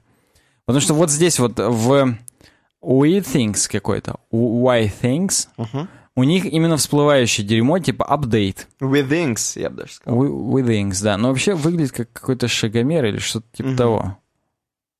Ну и чё он? И Прям- там у них вот типа всплывающее окно, но оно не всплывающее, а просто по центру. Это information, который ты видишь. Ага. Он вот ведет тоже в What's New. Ну, круть. Ну, то есть, не надо их хоронить, если вы уже заморачиваетесь и пишете релиз ноуты, вы их введите в приложение тоже. Вдруг кому-то реально будет интересно почитать. Поэтому, да. Ну и здесь в самом конце есть TLDR-ка, что типа, а вот такое у нас самое хорошее Perfect Release Note. Ну, здесь в отдельной, так сказать, э, в отдельном контейнере. Можете, собственно, почитать. Здесь прям так и написано. Не то, что тут выдумано, а прям написано. Это введение. Небольшой параграф. Сделайте его личным, персонифицированным, если считаете нужным. То есть там «Привет, космонавты», если это обращение к подписчикам Ювеб-дизайна. Э, Типа, или там «Приятной вам весны», если это сейчас будет выходить какое-то. Если это гламур приложение. Да, или вот, например, вот про... м, Если в Крисмас у вас, типа вот Санта вам принес новый апдейт. У Рудольфа на рогах. Вот, вот, да. Сразу хоп, ТЛДР-ка, чё? Потом секции New со звездочками, Improvements, Fixed. Здесь, да, здесь на самом деле, я не помню, где-то это было или нет, по-моему, где-то должно было быть. Разделение на навулечки, на добавлюнички к старулечкам и на фиксулечки-багулечки. И фиксулечки в самом конце. Не надо сразу бравировать, что мы там пофиксили 100 багов, как бы, ну, пофиксили... Только если это не платежка. Да, согласен. Ну и в конце концов, естественно, conclusion, какое-то заключение. Ну и в конце концов, опять же, если вы нам хотите, напишите нам сюда-то, сюда-то, сюда-то. Это круто. Я согласен, это прям нужно. И здесь есть э, top highlight у этой статьи. Я, говорит, в завершении хочу сказать эпилог такой. Мой старый босс что сказал. Разрыв между средненьким и хорошим очень большой. Нужно прям сильно работать, чтобы стать хорошим.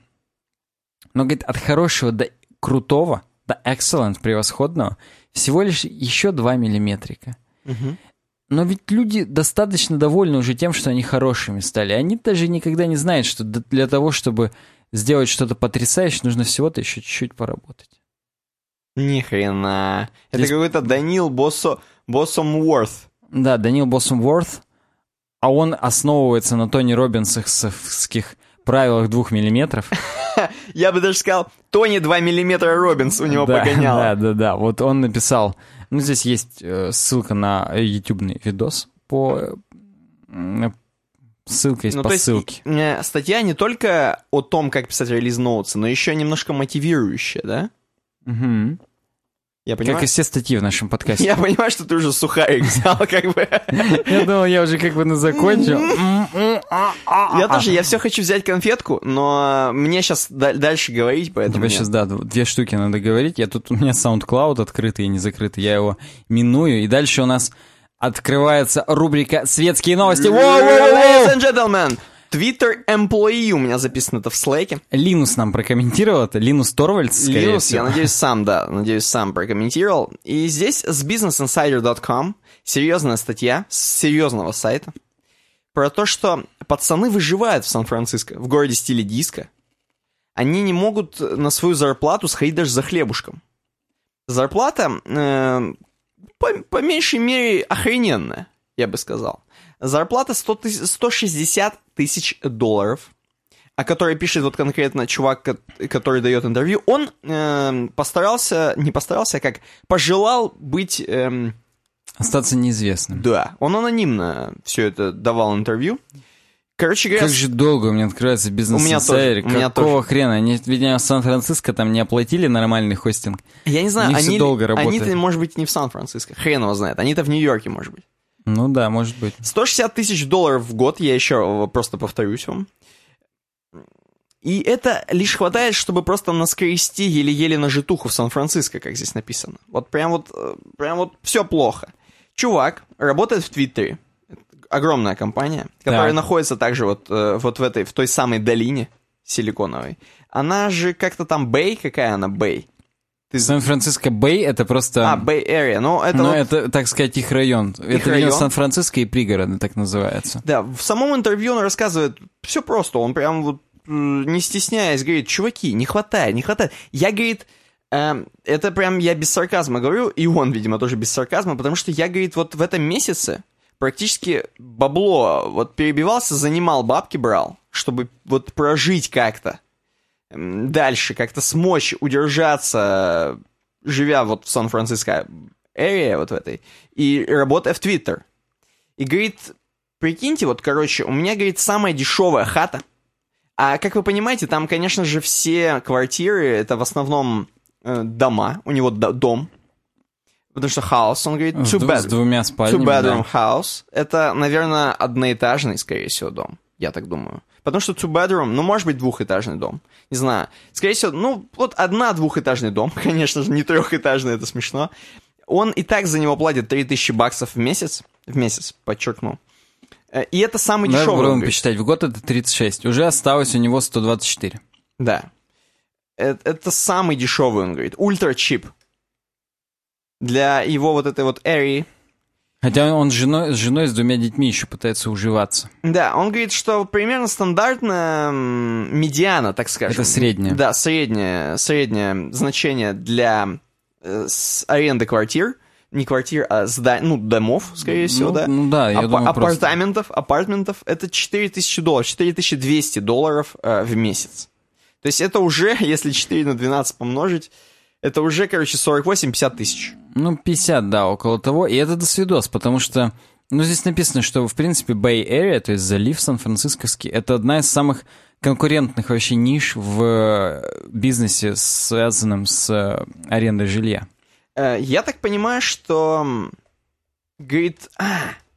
я так понимаю, что он какой-то вот... Тут он рассказывает про инженеров Google, Uber, Airbnb, Twitter. То есть это вот такие чуваки примерно вот столько и зарабатывают. Нет, они примерно 40-50% на жилье тратят. А, ну вот да. Ну у него так и получается. Практически половина. Хотя, конечно, у него меньше половины. У него меньше половины, потому что он достаточно ультра-чип снял, хрень. Вот. М, Такая история. Здесь просто еще сказано, что миллениалы, они сильно завышают цены. Мгм. Ну, короче говоря, это как студгородок. Вот снять хату в студгородке, это до свидос сложно, потому что там высокое это. И там еще все живут по несколько человек. И вот они из-за того, что они могут себе позволить жить в шестером и разбивать эту цену на Ну, шестерых, конечно, конечно. им более или менее это приемлемо. Но из-за того, что такие есть, в целом весь рынок недвижимости растет. Просто видишь, еще, скорее всего, чувак, он просто не самый-самый главный. Возможно, он даже получает меньше, чем миллениалы. Я... Не меньше. Здесь написано, что средняя зарплата у всех 59 тысяч в год. А, он Из сильно- них порядка, то есть 40 они тратят на жилье, а на все остальное просто А, жрут есть- там дошираки и телеобеды. То есть, значит, он не последний хрен в Твиттере. Да стопудово. Ну 160 косарей это вообще нормальная зарплата. Просто Прям это хорошо. Ты понимаешь, что его сейчас могут выследить, какой бы он сейчас не был скрытный? Сейчас пацанов прошерстить, которые 160 получают с двумя Да детьми. говно, ну вдруг, а он 180 там С двумя на самом детьми. деле получает. Вот 160 это у него прям вот, ну хотя нет, он бы тогда... Тут какое-то палево, он может Тут, я думаю, спалиться. плюс-минус пятерка. Вот так вот так у него. Ну да, да. Вот. Короче, выживает, чувак. Я даже не знаю, что здесь еще сказать. Надо свое мнение, как минимум. Ну, он сам выбрал такую территорию. В Твиттере наверняка можно и удаленно работать. То есть, да даже если ты А отъедешь если- от Сан-Франциско в Сан-Диего куда-нибудь на а север, если уже не так раб- все будет. работа с людьми, он комьюнити, он, если он менеджер именно внутри компании, как он может издалека контролировать людей? Ну, да. Тут вопрос, Ну, ну, вопрос. переедь в пригород, или Бэй-Эрия это и есть с пригородами. Ну, куда-нибудь, Если он знаю. прикинет, он еще из пригорода хреначит. Он выживает. Ну, это как квартиры в Москве. Видимо, как бы, ну, сопоставимо. Не, это просто нам раскрывает немножко глаза на саму Сан-Франциско, что там происходит, жесть какая. Да мы и не сомневались, что там жесть происходит всякое. Ну да. Вот, идем дальше. Следующая тема из светских новостей. Это, она у нас называется Цукерберги. Хотя на самом деле речь пойдет э, далеко не о главе Фейсбука, а о людях, которые придумывают всякую хреновину. Доморощенные Цукерберги сдают в аренду букеты роз, ну и на поржать. Это нам э, предлагает господин... Кеша Пуделев, ударение на «у». Да. Он это предлагает третьей темой. Мы взяли ее од- одну из трех, хотя у нас были заманчивые названия типа «Спасти рядового сиську» или «100% покрытие кода говно». Но вот мы решили именно эту обсудить. Мы решили именно эту. Для тех, кто, опять же, сидит и думает, как заработать денег, вот чувак. Э, Для тех, кто сидит, не совсем эта тема подойдет, конечно, но мы попробуем. Чувак дает интервью, я так понимаю, T-журналу. М, Его спрашивают, чувак, чувак, чувак, чувак, а что у тебя за тема? А тема такая, на 8 марта «Миллион алых роз на час» называется статья. Так. Пацан, в преддверии 8 марта в Инстаграме и ВКонтакте появились сервисы арен- по аренде букетов для девушек, желающих сделать праздничные фотографии. Угу. Суть какая заключается? Букеты большие, не просто букет в три розочки, которые легко и так купить, а букеты типа из 101 розы, например. То есть огромного обхвата просто букетища. Эм, завозят на 10 минут тебе. Ты с ними по-быстрому фоткаешься за эти 10 минут, что хочешь делаешь. Ну ничего хочешь, конечно, ты не демеджишь их. Ты должен, да, товарный вид сохранить, я так понимаю. Да, и возможно, возможно, ты еще как настоящая леди попросишь какую-нибудь коробочку, а можно. Дополнительные оп топпинги есть, как у пиццы. Есть опции дополнительные. Ты можешь, например, э, коробочку Шанель рядом положить. Неважно, что это коробочка там от колье, от какого-нибудь там очень дорогого чего-нибудь часов. Нет, например. важно как раз. Э, понятно, понятно, что важно, да, но имеется в виду, что неважно, для тебя, для, по цене ты просто заплатишь как за топпинг. Плюс 1000 рублей, плюс 300 рублей, да, заплатишь. Э, к вот этому букету тоже за 1000 рублей. От 700 до 1000 варьируется цена. Э, и плюс вот пакет, коробочка, все вот это. Ну, короче, тебе обойдется штуку, ну, полторы. Ну, полторы. За 10 минут. То есть сам букет, конечно, будет значительно дороже такой. Если ты, конечно, купишь такой букет в реале, э, 101, допустим, мы возьмем цены Челябинска, пусть даже это не 8-мартовские цены, не завышенные, хотя мы понимаем, что 8 марта 101 розу купить надо басараться, пусть это будет обычный день, теплый вечер в Греции, э, 100 рублей одна роза, 10 не, тысяч. не, ну 50. При таком большом количестве там скидку сделают до свидос какую. Ну ладно, хорошо. Не-не, стопудово в половину тебе пусть скину. будет 5 тысяч. 5 Ну. тысяч, ну 5 тысяч это не так дорого еще. Ну да, но баба сама себе за 5000 букет не будет Да, при покупать. учете, что ты заплатишь, получается, одну пятую уже просто чуваку за то, что у тебя их не будет. То есть это, по сути, ну, такое. Ну видишь, В Москве- для, для них, видимо, в основном важно просто наличие, так сказать, э, Да. фоточки. Сам факт того, что ты просто хочешь это сделать для фотографии, это уже интересно. Эм, чувак, э, у чувака спрашивают, конечно же, там, э, это пролетело весь интернет, будем говорить. Везде над этим постебали, поржали, на пикабу и так далее. Везде в соцсетях, в инстаграмах, инстаграмах. Кто-то, я так понимаю, не очень много клиентов, потому что у чувака спрашивают вообще, как заказывают. Он говорит, ну, как бы вот у меня сейчас есть несколько клиентов на примете, но не очень, не сильно бизнес попер, хоть и мы назвали это Цукербергами, но тем не менее. Идея прикольная. Э, Он говорит, что он развозил, действительно. Там же тысяча подписчиков, наверное, уже больше у этого Инстаграма, в котором продвигается, собственно, этот бизнес. Вот. О чем-то я еще хотел сказать. А, там морально спрашивают у чувака, как вы вообще относитесь к девушкам, вот которые так э, используют ваш бизнес, э, заказывают эти розы? Он говорит, да, абсолютно нормально, так же, как и всем девушкам. Просто это, это нормально, популярность, скорее всего. Вот идея, идея как минимум вызывает положительные эмоции, что чувак, девушка захотела сфоткаться. Вот. Единственное, отрицательные эмоции у меня сразу вызывает, знаешь что? Ну-ка. Эм, У меня все. Все, во-первых. Во-вторых, ну, мы же высказываем свое мнение. Ну, конечно. Конкретно вызывает эм, их эмоции, вот эти поддельные на фотографиях. То есть она как бы вроде радуется на полном серьезе. Вот здесь фотография, с, наверное, со 101 белой розой. Девушка просто упивается. Блин, где и... я не могу? Я все смотрю, нигде Ты нет проскроллил? ничего. Э, проскроль после вопросов. А, уже после вопроса... Все, Да, понял, вот, понял, видишь, понял. вот. А, возможно, этим-то девушкам как раз-таки подарили настоящие 101 розу. Потому что они очень театрально умеют отыграть. Я бы даже на месте э, какого-нибудь театрального вгика, дж- джгика, Орал бы не верю. орал бы не верю, а возможно, наоборот, орал бы верю и принимал бы их на курсы к, на- к себе. Просто видишь, здесь написано еще. Фотографии девушек с букетами роз воспринимались с подозрением и до появления сервисов по краткосрочной аренде цветов, но теперь разглядеть искренность на снимках стало еще сложнее. Да, там, кстати, в комментариях вот к журналистской статье чуваки говорят, так это ж круть, теперь все еще больше будут стесняться и меньше такого дерьма будет. Я здесь не вижу ничего дерьмового на самом деле. То есть, ну как бы, то, что, ну как бы, особенно если у тебя это в ленте появляется. По сути, что у тебя должно вызвать э, горение пукана, вот если в твоей ленте появилась какая-то там девушка на 8 марта с- со 101 розой? Но это потому, что ты мужик. А если ты телка, у тебя это вызывает стопудовое горение ну да, сразу. да, я согласен. Ну для мужика, ну как бы, ну похрену, ну, ну да, да. Возможно, для меня это вызывает только дополнительную информацию о девушке, о том, что, скорее всего, у нее уже у нее же есть какой-то человек, который уже, скорее всего, купил. Или она заказала, хрен его Чек, знает. чек, чек, чек. Да, поэтому, вот. А как бы особого горения пукана... не- Здесь на журнале пользователь аналитика на диване пишет, что нужно организовать доставку последних макбуков. У вас будет 10 минут на фотографии. Можно сразу в Старбаксе или коворкинге. Да, мне вот это понравился, этот вариант, это круто. А Представляешь, давай пойдем дальше. А если заказать какие-нибудь сервера модные, и ты сфоткался с серверами, Ну, это какой-то IT-порн как прям. будто ты... да, Чтобы вот прям патч-панели и идеально все проводки по спиральке заведены вниз куда-нибудь. Блейд, сервера на ксионах с SSD-шками самые или, лучшие. да, или знаешь, с каким-нибудь очень крутым сайтом, а сфоткай меня, типа, я админ э, Алиэкспресса. Да, с залогиненным пользователем админ на Алиэкспрессе.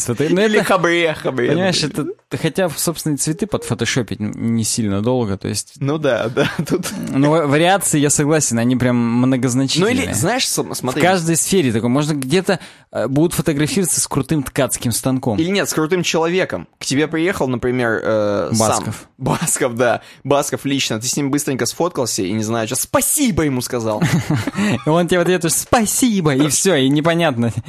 И закольцевалось. Да, да. Ну, короче, вот такая, такой сервис. Напишите, что вы думаете. Мы немножко сказали, что, ну, есть некоторые определенные спорные моменты в этом сервисе и в... ну, Точнее, в сервисе это похрен, Как самом деле. этические, так Да. и чисто практические. Начинается конфуз. Так есть парень, нет, а был ли мальчик? Да, Этим да. мальчиком был Альберт Эйнштейн, скорее всего. Вот такие светские новости, мы вас развлекли. Я так понимаю, будем отдыхать. да, у нас перерыв, я так пить хочу просто как до свидос. Ну все.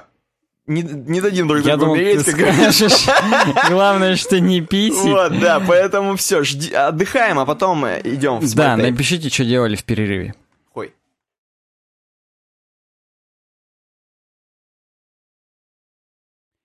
Резюме нажал. Окей, сейчас будет у нас раздел разработка, и наша первая классическая тема, Нулевая, я бы даже нулевая, назвал. С той, с которой нач- начинается старт разработки, так скажем. Хочется ее как-то презентовать, знаешь, типа, ты веб-разработчик, ты ищешь там... Тебе скучно и одиноко. Тебе скучно и одиноко? А закончился твой старый сраный хостинг. Или он тебя бесит? Или тебя бесит поддержка? Или тебя все бесит? Попробуй SmartTape вместе с uwebdesign. uwebdesign.ru slash smarttape. Наконец-то уже пора завязать с этими проблемами хостинговыми, начать жить, начать просто разрабатывать. Да, выкинуть старые хостинги. как- Вот, вот SmartTape, а вот старые хостинги. Да, как э, на Вилларибе все еще на веб каком-нибудь, а на Виллабаджета уже все-таки Smart. Tape. И уже они уже отстирали все давно, и сайт у них давно уже захостен, по FTP уже ничего не летит. Все через version control налажено. Да. И они уже давно бухают просто. А на Виллариба все еще пытаются там пушнуть, мерджнуть. Там что-то еще налаживают, у них падает У постоянно. них там Uptime PHP 7 0%. даже нет, потому что... А вот на Smartape, на безлимитном хостинге 2.0 уже даже 7.1 можно PHP включить. Да, господа, uwebdesign.ru slash smartape. Попробуйте хостинг э, российский По ГОСТу. Да, настоящий. По соответствующий там федеральным законам всем для того, чтобы как-то это у вас там. Чтобы жить. Чтобы, да, вообще все круто было. Поэтому uwebdesign.ru slash smartape. Плюс вы помните еще, что тем самым, так сказать, поддерживая, э, точнее, под, да, пользуясь Smartape ом через нас, вы поддерживаете наш проект, короче говоря, вот так. Окей. Первая тема из разработки.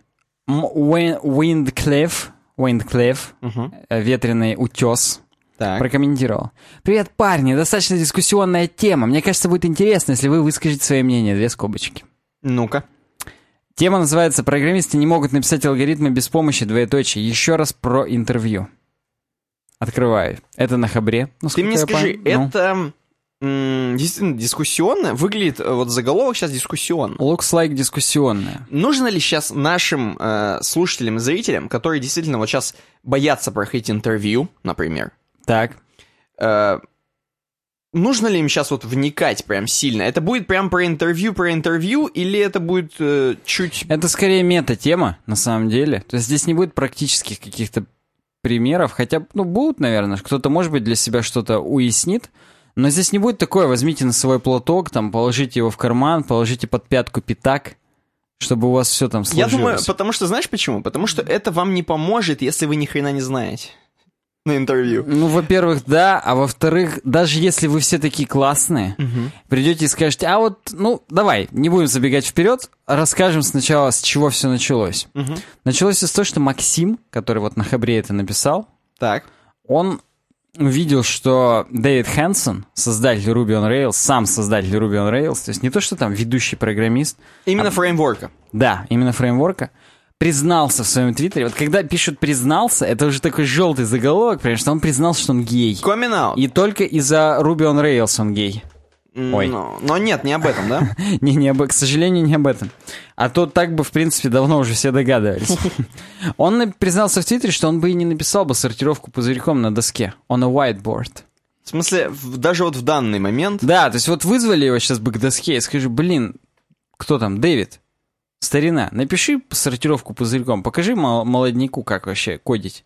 Имеется в виду кодом или алгоритм, или блок Да, да, хоть как, хоть псевдокодом, хоть блок-схемой, хоть чем.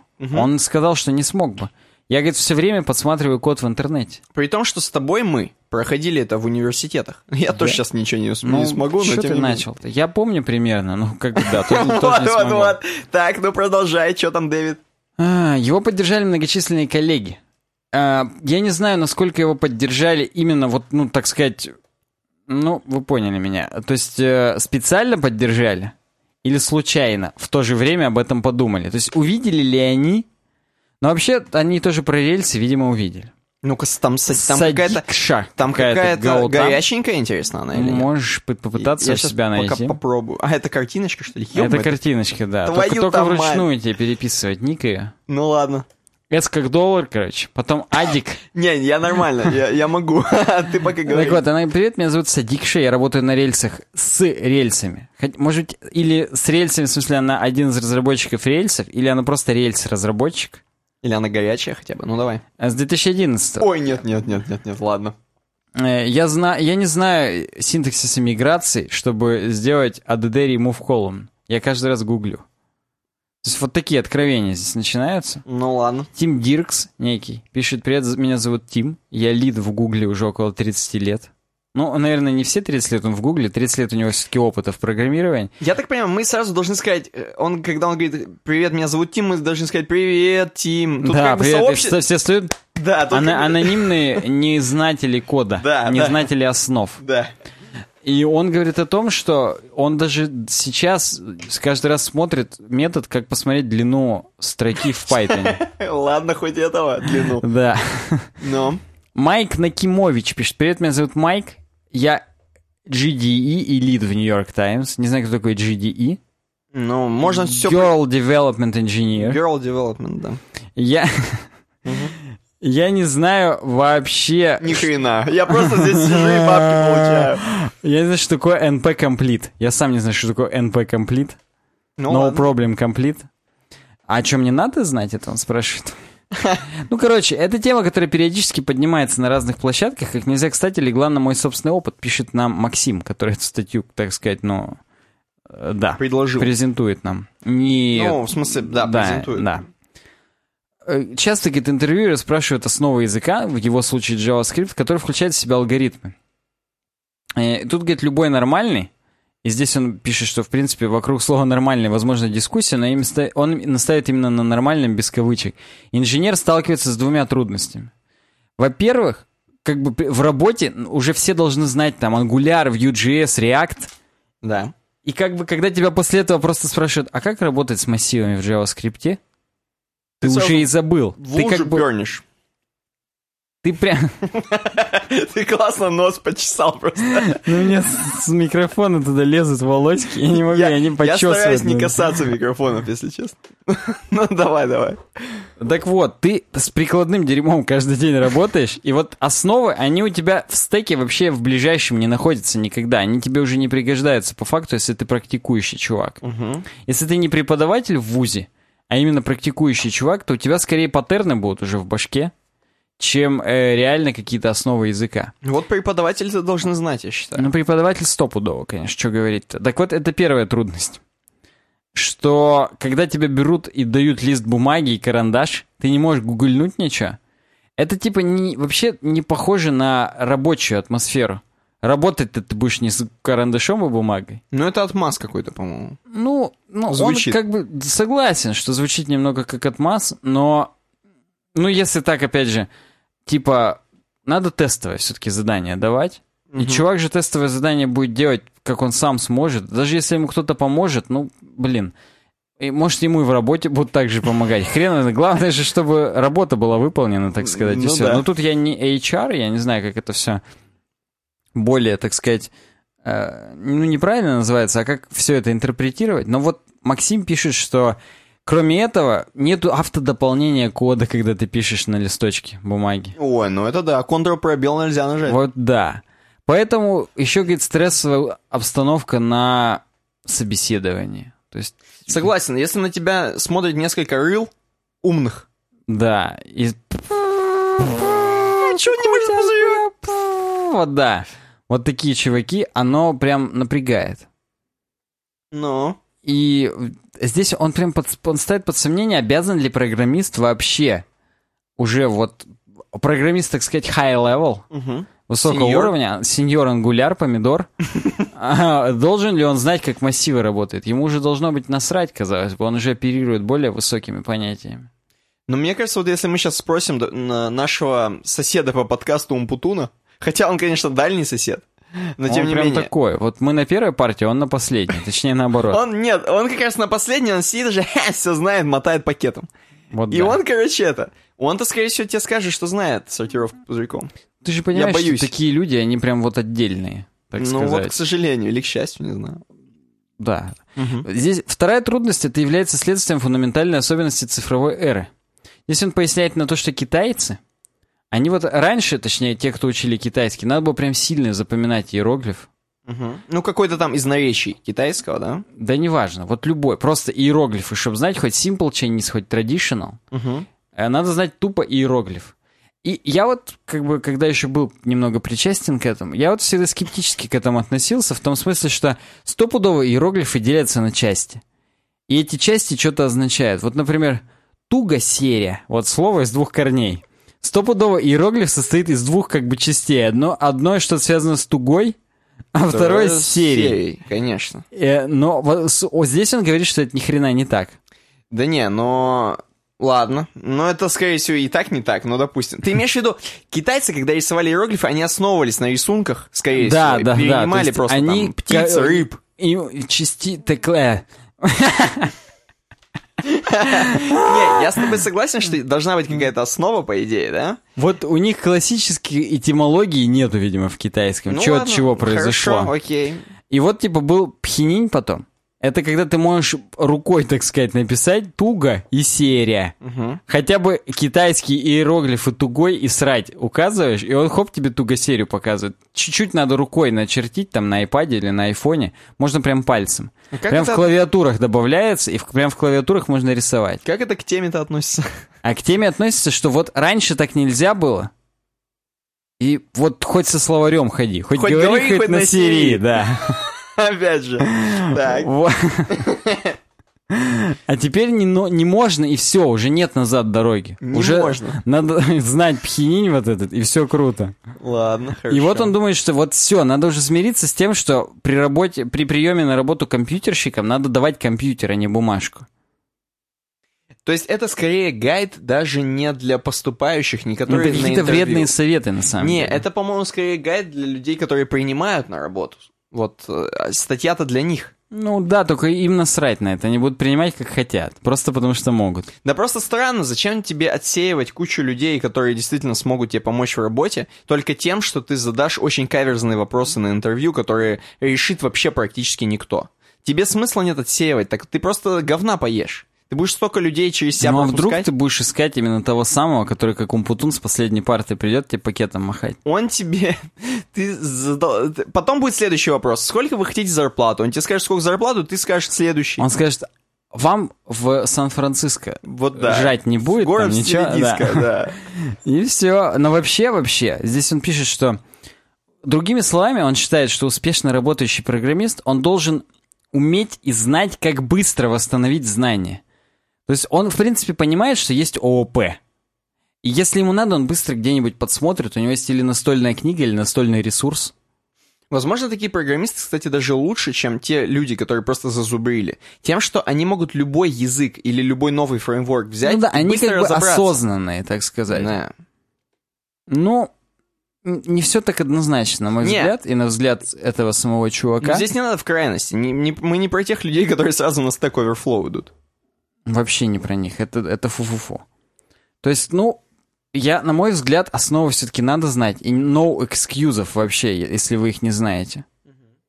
И как бы вообще, кто говорит, что фу-фу-фу, это просто те чуваки, которым лень их доучить, эти основы. Хотя бы перед, так сказать, ну, интервью. Не бухать ты имеешь за день. Ну, конечно. То есть, ну, это как ЕГЭ, он не готовит тебя к предмету. То есть, когда ты готовишься к ЕГЭ, ты не к предмету готовишься, ты готовишься сдавать ЕГЭ. То есть ты алгоритм ЕГЭ заучиваешь. И это тоже надо в какой-то момент пройти. И перед интервью надо не просто работу говорить, а вот, ну, поучиться, как проходить интервью, типовые вопросы узнать, типовые ответы. Ну это, да. так- это, так сказать, ритуал, понимаешь? Это как вот э, встр- встречание с новой женщиной. Мгм. Все равно тебе придется дарить там цветы, конфеты, как-то ухаживать. Все, все понимают, к чему идет. Все понимают, что вы, в принципе, подходите друг к другу и так далее. Но вот прям полный объем внимания надо уделить. Вот объем внимания HR тоже нужно уделить этот. И пока ты его не уделишь, тебя не примут нормально на работу. И они, и ты будете сидеть с лицами, кирпичом и понимать, что все это фарс между вами сейчас. Что сейчас вы разденетесь? Что? На самом-то деле. и, и начнется. Но надо все равно все вот эти стадии обязательно пройти. Это necessary evil. Базара нет. Мне нравится. Это Круть. можно уже, как наше мнение сейчас? Уже можно. Ну все тогда. Уже можно. Э, How to. Как говорить о своих сайд-проектах? Статья на Freak Code Camp. Понимаешь, сайд, я, господа, вам отмечу, не тот, который сайт, а сайд как сторона. Сторонние проекты. Сторонний. Э, Автор Тайнер Кристенсен. Как Хайден Кристенсен. И он продукт-дизайнер в Фейсбуке. Окей, то есть он Кро- не хрен собачий. Не вообще не хэс горы. И он, кроме этого, еще author, developer. А он, интересно, артист, он вот это нарисовал дерьмо или нет? Illustrations by Andrew Colin Рек. Бек, точнее. Ну не, не он нарисовал фигню. Хорошо, тогда давай, что там по теме? Что он нам хочет сказать этим всем? То, что сайт проекта рулит. Что же, что же он там? Он говорит о том, это все про интервью. То есть, когда мы э, в, на- в начале подкаста сказали про то, что у нас для вас громкая тема, э, как себя вести, что делать на интервью с работодателем, мы имели в виду целых две темы. Как мы вас разыграли. Как из двустволки. Вот. Пальнем по Да, одновременно с двух курков. Тик. И всё буф. Как у Два охот- смычка, как Саша Грей. Ну, как у охотника из э, Бакс Банни. точно. У него двухствольное ружье, и, по-моему, у него сразу тоже там два курка, и он стрелял одновременно, из них дымок там потом шел. Два смычка еще. Ну давай, говори, продолжай. Че? Так вот, я, говорит, помню, как я сидел на интервью в- на Facebook. Имеется в виду, что он баллотировался в Его и интервьюировали как претендента на должность. Facebook-компанию. И он говорит, вот вы... Вообще, вступление такое. Как только у вас есть шанс поговорить о ваших сайд-проектах, используйте его. Но нужно начинать сначала с тем, какая у вас стояла перед вами проблема. Типа, блин, вот я хотел вот сделать так, чтобы вот автоматизировать такой-то процесс. Потом рассказать о том, как вы к ней подступились. Я там до хрена книг прочитал, сходил там со всеми поговорил. Потом сказать, какие у вас были челленджи. И говорит, что, блин, вот все шло хорошо, а потом я уперся в то, что вот переполнение типов было жесткое, прям до свидос. Но я вы, выбрался все-таки. Из типов. И в итоге, да, в конце сказать, что вот и слушайте, чуваки, проект живет и так далее. Понимаешь, сразу надо говориться. Не надо говорить о своих сайт-проектах, если вы, допустим, кальяна раскуривали до этого. Потому что вы и пришли программистом устраиваться.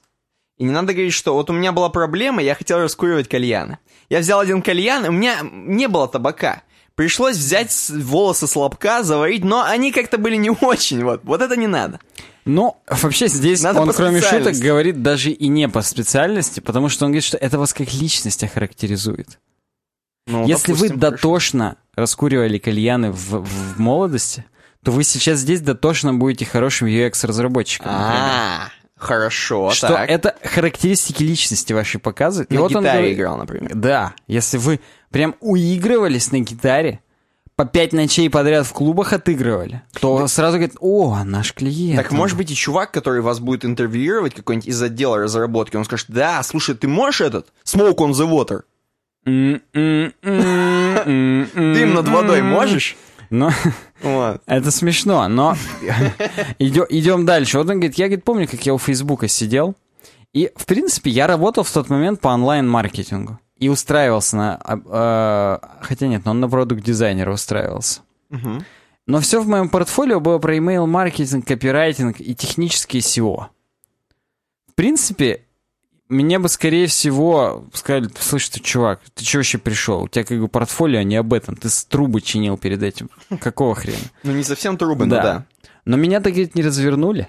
И вообще все было круто, я получил работу. А знаете, говорит, почему? Потому что я начал говорить, я вот, в принципе, вот по жизни маркетировал пару задачек у меня. Просто, знаешь, вот ты приходишь, допустим, говорить, что вот давайте, чуваки, я вам сделаю сайт. Мгм. И ты не просто сухо показываешь, что вот, вот мои предыдущие работы, здесь Вот мой то-то, верстка, да, верстка именно. У меня верстка. Так. А ты говоришь, что я решал проблемы людей. А ты прям говоришь, блин, вот был у меня один клиент, вот Так. у него была там старая база отдыха заброшенная. Так. С И после того, когда... После того, как я ему сделал сайт и раскрутил его, до сих пор он слитки золотые вывозит прямо оттуда. Какает ими. И, писит, возможно, тоже. У него выходит каждый раз камни, он орет, но ему все равно нравится. Ему нравится, потому что это золото. Вот да. И ты говоришь, что вот сложно было поначалу, потому что, в принципе, надо было ввалить до хрена бабла и так далее. Но мы справились, оно отбилось и так далее. И чуваки, они не просто смотрят сухо, блин, да, у него верстка там была и так далее. Вот, вот, вот, да. Они, у ни хрена он проблему зарамсил. Вдруг он и наши проблемы также И зарамсил. столкнулся с такими, такими и решил их. Да, да. И вот здесь э, high- top highlight этой статьи, что side-проекты, они на самом деле могут быть охренеть какими важными для вообще, для разговора. Потому что это показывает о том, как вы работаете. Не что вы делаете, а как вы работаете. То есть, то есть, видишь, даже прочистка труб и раскуривание кальянов, ну, то есть тоже прочистка гибких труб, Так. она на самом деле показательна, образцово показательна. Я согласен, особенно если смежные профессии. Допустим, э, ты был управленец, опять же, там, ну, в магазине, условно, и хоч- хочешь быть управленцем э, в IT-сфере, например, то, в принципе, почему бы нет? Мозги-то у тебя как бы на месте. Да, да. Как, дура- как крести дураки на месте. Да. Что козырь, крести. Так вот, э, ну и здесь вот э, мы во вступлении уже об этом сказали, я не считаю нужным здесь сильно останавливаться на этих пунктах, но проговорим. Для начала начните с проблемы. Расскажите о том, что вот произошло до проекта. Что вот там ваш клиент терпел жесть, какие убытки, просто до свидос. вы тоже там сидели, жрали говно, а потом вот вы вместе сошлись, поднатужились, и все хорошо. Э, то есть как бы нужно... Он здесь еще по поводу каждого этого пункта говорит, вот посмотрите, как я писал про вот это вот. Мгм. Про Snap Lite. Это какое-то у него приложение, его сайт-проект. И вот здесь прям написано, что изначально я просто чисто по так по выходным занимался, а в результате на Старбаксе про него сказали. Я не знаю, как в кофейне могли сказать по приложению, но featured by Starbucks. Мгм. После этого сказать, почему, как именно вы подошли к этой проблеме, к решению этой проблемы, как вы к этой ситуации подступились. Это прям круто. После этого э, челленджи. С какими испытаниями пришлось столкнуться в процессе разработки. То есть там сказать, что там, вот да, опять же, не спал пять дней. И чуваки поймут, что, блин, у него выдержка, он прям обязательно. Если он пообещал сделать в срок, он сделает в срок. И неважно, что это было, убрать снег у бабушки, Мгм. через дорогу ее перевести после этого еще потом. Или вот э, нам по работе помочь непосредственно. Он здесь сразу-сразу предлагает историю, как он делал Brain Bean какой-то. Как э, всего лишь несколько месяцев работ превратилось в три, э, в, в топ-3 платных приложений на iPad. Хотя даже не платных, а просто в топ-3. Представляешь, да? Вот ты слышал про Brain Bean? Я тоже нет. Нет. А чувак из Фейсбука прям вот... Не, может сделал. быть, в топ-3 по Англии, только по Бритон, или по только по Америке. Или только по West Coast. Согласен, э, но если бы мы были в топ-3 по Америке, я бы тоже не отказался. Я бы не от... вообще. Хотя бы в топ-3 подкастов, если мы были бы. Ну да, я это имею в виду, конечно. И в итоге говорите о результатах, что, блин... И, кстати, здесь сказано, что незаконченные проекты, это на самом деле неплохо. То есть про незаконченные проекты тоже надо говорить, типа, и вот я в данный момент работаю, и до свидос круто. Мгм. То есть и даже это может судить, э, не судить, блин, не могу слово придумать. Это может указывать Говорить на то, о вас. да, говорить о том, что у чувака столько было испытаний, но он все еще не отступился, и возможно у него все получится. Вам может еще на это денег дадут, и еще и наймут. Ну, ты же понимаешь, да, что, скорее всего, надо это говорить все-таки в последнюю очередь. Сначала надо скиллы своей работы сказать, а потом уже про Ну интервью. вот тут чувак реально говорит, что он прям с этого и начал. Ну, если у тебя больше нечего, а у него, видишь, не было скиллов других. А в смысле, у него не было скиллов именно рабочих. То есть ему говорят, опыт работы ваш по этой специальности. Он говорит, ну, у меня как бы нету, у меня другой опыт работы, но у меня зато есть сайт-проект. Ну вот, да, интерес... я бы про шут посмотрел этого интервью, чтобы понимать вообще. Возможно, что- он написался там сидел. У него мокро стало под собой, но он про сайт-проекты. И вот Цукерберг лично на него смотрел. Да, с женой со своей азиатской. С женой. Непонятной. Да. Кстати, самое главное здесь в конце, типа, нужно сказать, а что бы вы сделали по-другому, если сделали? А, в смысле, в сайт-проектах конкретно? Ну вот, как в вот полностью история про какой-то проект. Вот была у вас проблема, вот как вы ее решили или не решили. А, окей. Но сейчас, по прошествии времен, то есть это будет показывать о том, насколько вы способны анализировать свою работу. Блин. Ты такой говоришь, блин, вот все хорошо, но вот там я вот осекся. Вот там надо было вот доработать. Слушай, он как будто готовился перед тем, как он будет впаривать свои сайт-проекты. Он сначала узнал, как их впаривать правильно. Возможно, первые разы он и неправильно их впаривал. Мгм. А потом он уже как бы пропустил это все через себя. И вот говорит нам итог, что вот говорить о своих сайт-проектах это на самом деле сила. Для лохов могила. Да. Просто я вот так могу сказать, что это руководство, оно не только для интервью. То есть это у нас мостик из интервью в нечто большее. Потому что, ну, это же можно просто в блогах писать, например. Это просто говорит о том, как себя преподносить. То есть себя можно преподносить вот по этой схеме. Какие проблемы у вас? Как вы к ним подступились, как вы их решили или не решили, и что бы вы сделали по-другому? Мгм. Это прям вот, ну, Не, я готовый согласен. шаблон для сторителлинга. Жизненно, да. Жизненно, блин. Можно это как наше мнение засчитать? Или я засчитываю. Я засчитываю, потому что, по-моему, здесь уже больше, э, емче не сказать, Емчей? емчее не сказать. Предлагаю перейти к достаточно толстоватой темке. Хотя вроде как... Подожди, серверлесс. Ни хрена она не толстоватая. Ну как не толстовато? Ну, А, в этом смысле, согласен, согласен. Пло-. Плотненькая, плотненькая темка, да. Ничего не скажешь. Э, Я пытаюсь сейчас у него на сайтецком на звездочку какую-нибудь нажать, анимацию и какую-то... Но нету. Ни хрена нету, потому что переделывается толстый сайт Да, постоянно. как вы догадались, речь идет про Криса Койера, про нашего старого знакомого, а такого одностороннего знакомого. Мы с ним знакомы, он с нами нет. Как, собственно, и все остальные наши знакомые. Как и все мои друзья, да, в голове. Э, Термин serverless, бессерверный. Ух ты. Как, на какое тебе больше всего слово напоминает? Что еще less бывает? Fearless, бесстрашный. Блин, а! А тебе? А мне... Диклес, не знаю. Ну, без это мне тоже это придумалось. первое, что пришло к А. Да, ну вот Ну ладно, окей, давай. Семантически верное слово. А вот э, сло- словарно... Духлес, во. Вот. Это уже Пелевин, да, Это пошел? бездушный, получается? правильно? Пелевин, я правильно помню? Не, мне кажется, это... Минаев? Да. Ну-ка. Духлес. Я просто сейчас только задумался над смыслом... Да, Минаев. Смыслом этого, этой идиомы, или как это назвать. Вот духлес — это чувак, который без духа, бездушный. Без души, без души. Окей. А что не душали? Soulless. А, Soulless. Ну, ну, видимо, это soulless, так, такой вольный перевод, так Хорошо. сказать. Возможно, Минаев именно soulless имел в виду. А здесь у нас свой Минаев, толстенький. Говорит, что вот не надо сервера, оказывается, да? Да, он, нет, он нет, говорит. Он говорит, много сейчас используется термин serverless. А причем, да, он же именно в скобочках serverless. Он в кавычках, В кавы- да. да, в кавычках. Ну-ну.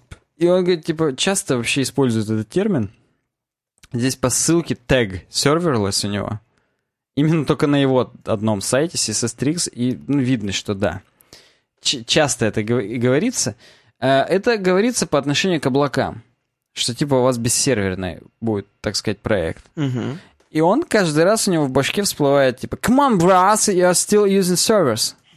Типа, даже если вы как бы без серверов, это все равно сервера. И он говорит, неважно, это или старый компьютер в подвале вот в церкви, или как раз вот этот серверный, серверный блейд сервера вот эти, которые можно... Рейд массивы. Да, ход свопом менять туда-сюда Ага. или облако, это не важно, это все равно все сервера. Здесь смешная картиночка с оригинальный стикер Криса Уотерсонса, что нет никакого облака, это всего лишь чей-то компьютер. Ну да, да. Это Кру- это круто, мне немножко нравится. разочаровывает. Ну, ну, не знаю, по-моему, все равно это Ну, круто. прикольно, прикольно. Да, я, говорит, пару раз-то позакатывал глаза над термином, а сейчас я как бы просто говорю, что это говно. Не надо так делать, потому что по факту это дезинформация. То есть ньюфаги, они прям будут думать, да фу, у вас сервера, это говно. Нет, а у меня другой вопрос. Эм, э, Вот этот термин, его кому нужно говорить? Заказчикам, другим людям, выеживаться? А Где это говорят? Это чуваки, которые продают облака, говорят стартаперам новым. А, окей. То есть, фу, сервера, это такой э, out old school. Такой это кал. такой 2016 У нас Да. вот serverless теперь, и все круто.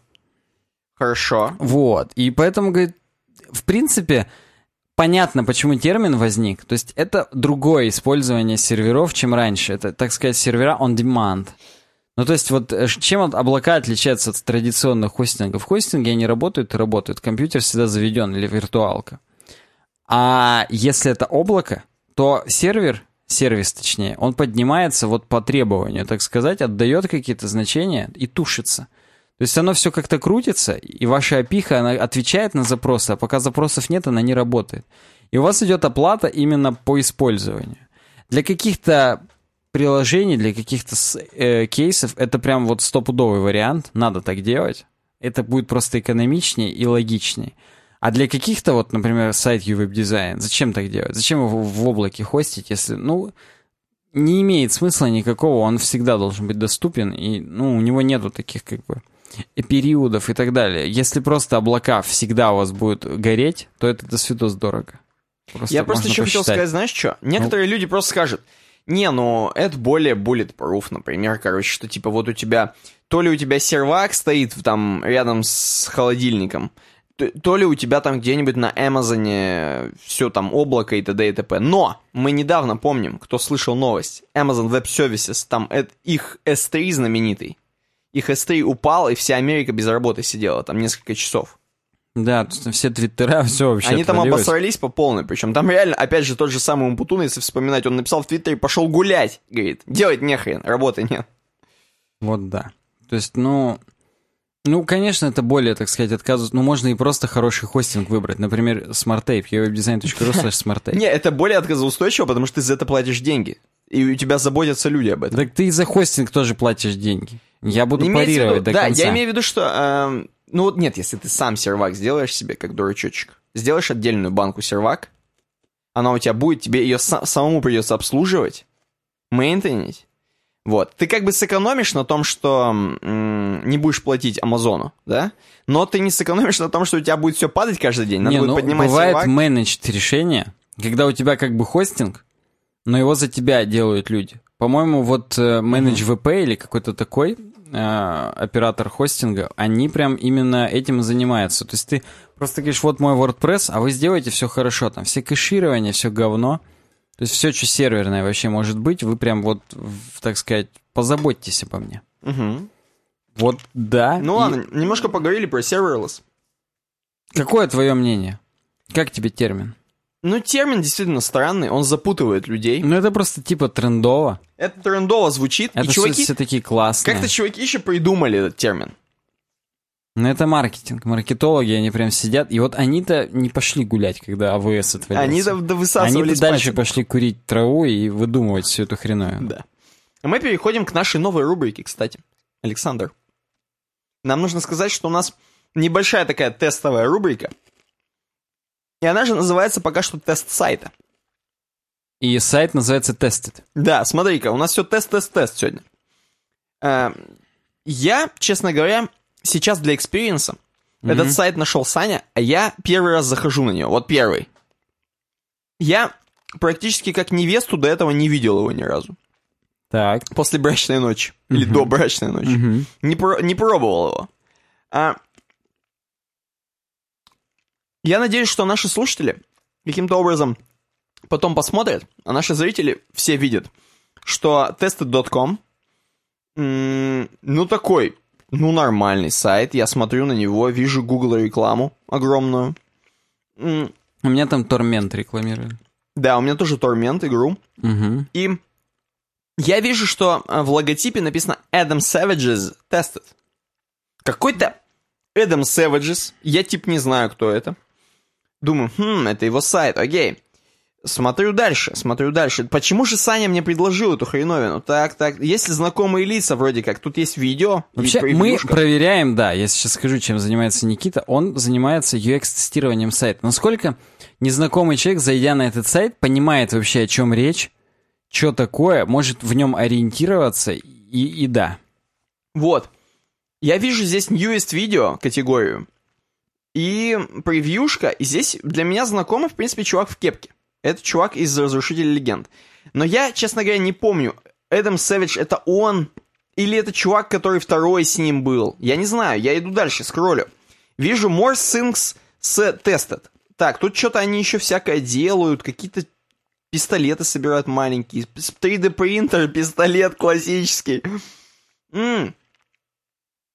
Видимо, Эдам Сэвидж это все-таки чувак в кепке, потому что я дальше вижу снова видео, это все про него, это, видимо, да. Да-да-да, это про него. Я понимаю, что это его сайт, скорее всего, посвящен, возможно, его новому шоу, а возможно, это просто его сайт. Я не могу понять, пока видео с подкаст у него есть наверху. Ну, для меня пока не- до конца непонятно. У него даже про еду есть. Да, есть food рубрика. Вот, и это типа, он сам для себя сделал, или это новое шоу будет? Или это что это? Или это просто он уже живет в интернете с помощью tested.com?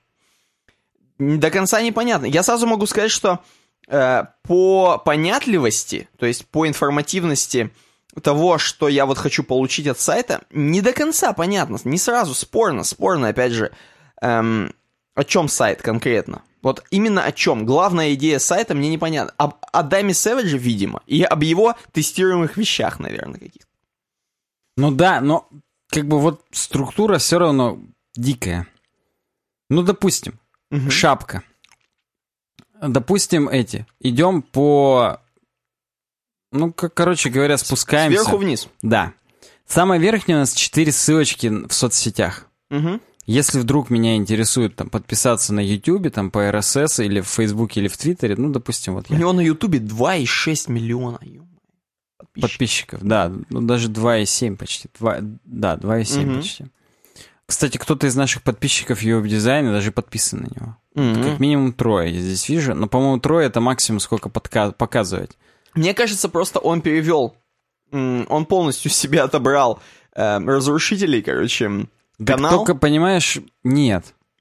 Вот этот Tested.com, он начался на самом деле еще раньше, чем закрыли разрушители. М, то есть это сайт-проект тот самый, который Дата Цукербергу регистрации рассказывал. 2010 год. А разрушители закрыли там, ну, в 2014 там или каком-то таком. А когда он успевал все и там, и там хреначить что-то с двух рук? Вот вообще непонятно. И я хотел бы это увидеть на сайте, на самом деле. Ну окей, так, переходим обратно к да, сайту, да. вернемся. Дальше. Two Hours of Awesome. Tested the Show 2016. Это ведет на какой-то премиумный видос. Несмотря на то, что, как бы сказать, ссылка разделена типа на две части, на желтую и белую, обе части ведут на видос. Видео на сайте. Да, это типа превьюха вроде бы. Что типа э, все хайлайты за 2016 год, я так понимаю. The full run of our 2016 live stage show. А, это запись того, что у них вживую было где-то в каком-то зале, а не концертном. Именно концертном. Причем это премиум закрыто, и надо Да, это сразу, сразу премиум. Зачем мне давать сверху ссылку на сразу премиумный ресурс?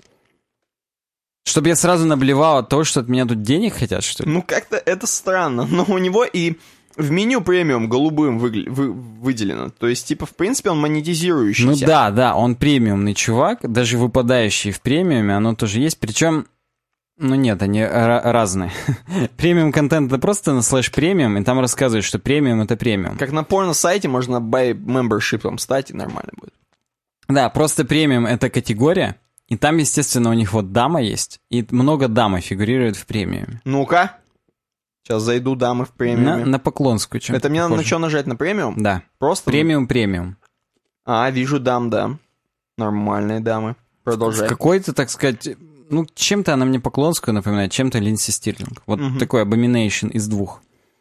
Ничего премиумное посмотреть, естественно, нельзя. Все сразу заблокировано по тебе, как на порно-сайт. By membership. Я так понимаю, здесь планов несколько еще. Мгм. Ну-ка, может быть, хотя бы в премиуме будет описание какое-нибудь нормальное сайта. Exclusive Limited Time Offer, бла-бла-бла, всего 40 долларов в год. Кстати, достаточно дешево. Да, в год, да. На Трихаусе месяц стоит 50. Голд. Ну, окей. Я думаю, что чувак и так уже богатый, видимо. Хотя, слушай, монетизируется. Хотя здесь написано choose plan choose, а нет никаких планов, кроме просто годового. Что? Видимо, у какого самого хрена? Адама Сэвиджа уже есть план нормальный такой, и ему хватает. Или это сейчас из-за того, что, так сказать, ну, limited time offer, нет никаких планов. Здесь сейчас еще у него есть конкурс. Если самый лучший косплей дизайн сделаешь, бесплатно дадут э, пре- пре- премиум. Блин, короче, вот уже непонятно. Комик-кон Limited Time Offer. Видимо, из-за того, что Комик-кон все уже засрано им. И кто знает, тот поймет. Но вернемся к главной. И посмотрим, что такое Explore. Explore — это просто рубрики. Star Wars, Comic-Con, Tech, Food, Art, Science, Premium. То есть это 6-7 таксономий. Надо сказать, что Star Wars это не просто Star Wars, а чуваки из Разрушителей, они занимались именно вот атрибутикой вот этой Star Warsовской. Дроидами в Именно том числе. дроидами, да, Поэтому а, это не просто увлечение этих пацанов, это конкретно вот отдельная рубрика под их эм, разработки какие-то там научные, ненаучные в Star Wars, Вот да. во франшизе Star Wars. Надо сказать, что просто ссылка на Explore ведет на тех. То есть тех — это главная Так, рубрика. да, да, да. Видеос дальше пошло.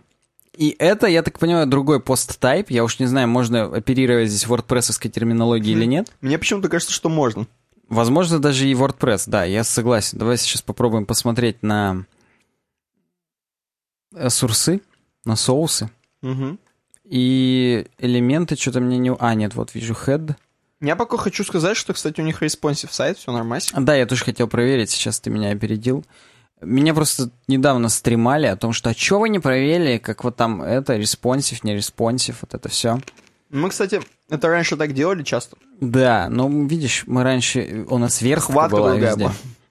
Не, не, здесь нету, так сказать, ви- следов WordPress. Я сейчас Wappalyzer использую. Это программка, которая ловит, типа, что на Я сайте. пока Wappalyzer использую. Э, она почему-то у меня это... Завелись у меня кулера, и все плохо стало. Ладно, видеос, в общем. Это просто все посты, которые именно видео-посты. Мгм. И там, опять же, фичеры, Inside Jamie's Shop, Adam Savage Cave. Это все рубрики. Рубрики и подрубрики. А у него что, еще пещерка какая-то есть? Не знаю, видимо. Потому что просто последнее, что было с Джейми, оно 2015 года. О, Хотя последнее, что было с Адамом, вообще 2014. Здесь, видимо, не по дате отсортировано. Или они просто уже забросили эту рубрику? Нет, дальше там есть и 2016 года. Там странно, зафичеренное старье. Может быть, popular какие-то там. Да, дальше у них есть подкаст. И подкаст у них... Что? Что? А, у подкаста есть рубрики. Creature Geek, Bunch of Dads, This is only a test. Короче, есть по факту типа 5 подкастов. Когда он успевает это все? Или это не, не, ну там у них он? уже команда, там у них уже Dream Team, я так понимаю, поэтому... Ну Ладно, окей. Я так понимаю, это видео-подкаст, да, или нет? Да, как у нас прям. Ну, у нас... А, ну да, да. Но я Ну, имею у них здесь прям видео, с- типа что еще с лицами. видео людей. У нас как бы скринкаст, а там, да, прям... Да, у них именно прям именно видео-подкаст классический. Тем, в некоторых моментах они все сидят в комнате, просто идет съемка, как они базарят. Ну, то есть там снимают стол с микрофонами, по Мгм. факту. Ну да. Мы могли бы тоже такое замутить, но это до хрена делов, к сожалению, слишком сильно. Самое главное, что это выкладывать не имеет смысла, кроме Ютуба, никуда, потому что в э, iTunes там упороться. Да. А, Есть форумы, и там классические форумы. Есть шоп, в котором, ну, просто понятно, что. Мерч, мерч. Причем, когда внутрь шопа заходишь, там меню другое совсем уже. Там Ой, я вижу, да. как, типа, что... Ну, это потому что это на другой платформе. Это вот все классическое. Мгм. Походу, да. Когда я на sign up делаю, есть просто регистрация не премиумная, как понять. Ух, ё-моё, тут сразу все поля, там zip-код, state, province, province, city. Ну, короче... Там надо отдать Адаму Сэвиджу лично все данные, чтобы он просто тебя держал за шкирку. Мгм, мгм. И надо заметить, отдать должное Бабичу. э, Здесь есть бокс э, С поиском. Но надо, как бы сказать, сказать, что очень маленький field. Вот я туда пишу, и там 5 букв буквально влазит. Очень Вообще не маленький 27. фил, базара нет. Э, Если я перехожу на мобильную версию, как ты сжал, то там этот search уже только по нажатию активируется, чтобы типа много места не занимать. Менюшка становится э, гамбургер меню, только тут гамбургер такой, так сказать, ну, Мгм. э, буквой F, как будто бы. Ну, Кстати, поиск работает. Я сейчас ввел слово «дек», и там выдает всякое. Ну-ка. Ну, особо деков не выдает. а имеется в виду, что Ну, Здесь Дру- у них есть чувак какой-то, мастер гик. Да, мастер Дик, простите, Дик Смит. Ну и вы, да, там можете увидеть, как они гримы делают, накладывают там до свидания. Ну, в общем, у них здесь много всего, но я-то просто... Это Никита по первой здесь смотрит. а ты а- порылся. Я порылся чуть-чуть, и, ну, кроме того, что у них есть в сайдбаре виджеты, типа там отправить нам письмо. У них все очень классически, кстати, сделано, да, в стиле вот WordPress и, и виджетов. Да, WordPress. The Essentials. Как именно вот отбирается, так сказать, тема из The Essentials, я не знаю. То ли это рандом, то ли это какой-то флажок внутри поста делается. Потом Recent Videos в сайдбаре. Потом опять Google рекламы до хрена. Сам подкаст на листинге выделяется сереньким немного, то есть там чуть-чуть другой формат. У видео и у премиумов у них кнопка коммент, у больших статей у них кнопка read more.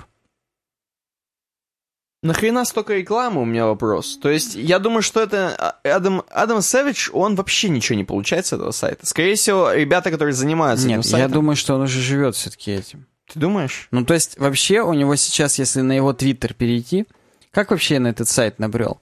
Мне давно хотелось узнать, чем они сейчас занимаются, Разрушитель легенд, потому что я очень любил это шоу, После пока того, как они выходило. подразвалились, да? Да, да, да. И я к нему перешел, и он прям пишет, что я сейчас занимаюсь теститкомом. Ну, окей. Так, короче, я до, дол- до толстого футера дошел. И там, там, внимание, есть кнопка About. Ух ты. которой нигде нет сверху, но она есть снизу.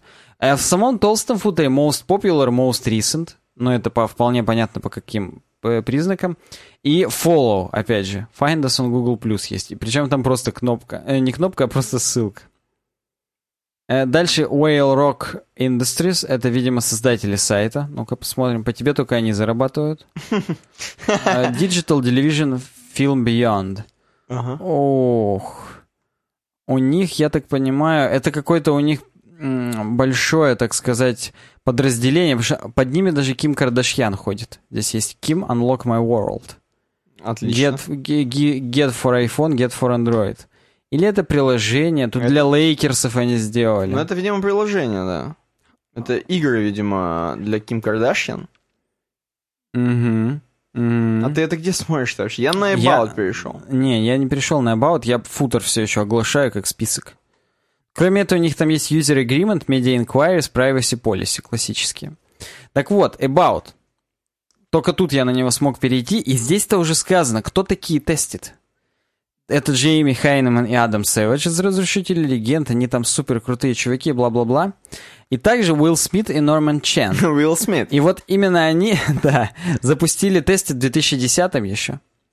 Это их сайт А, изначально. ни Адам их поглотил просто как рыба гувер большая. Вот дерьмо. Вот. И они-то, видишь, они вообще легочи. Они лего там собирали. Я вижу, просто я вижу. это вот как мы с тобой. Да, да, вот у нас, если бы Адам поглотил.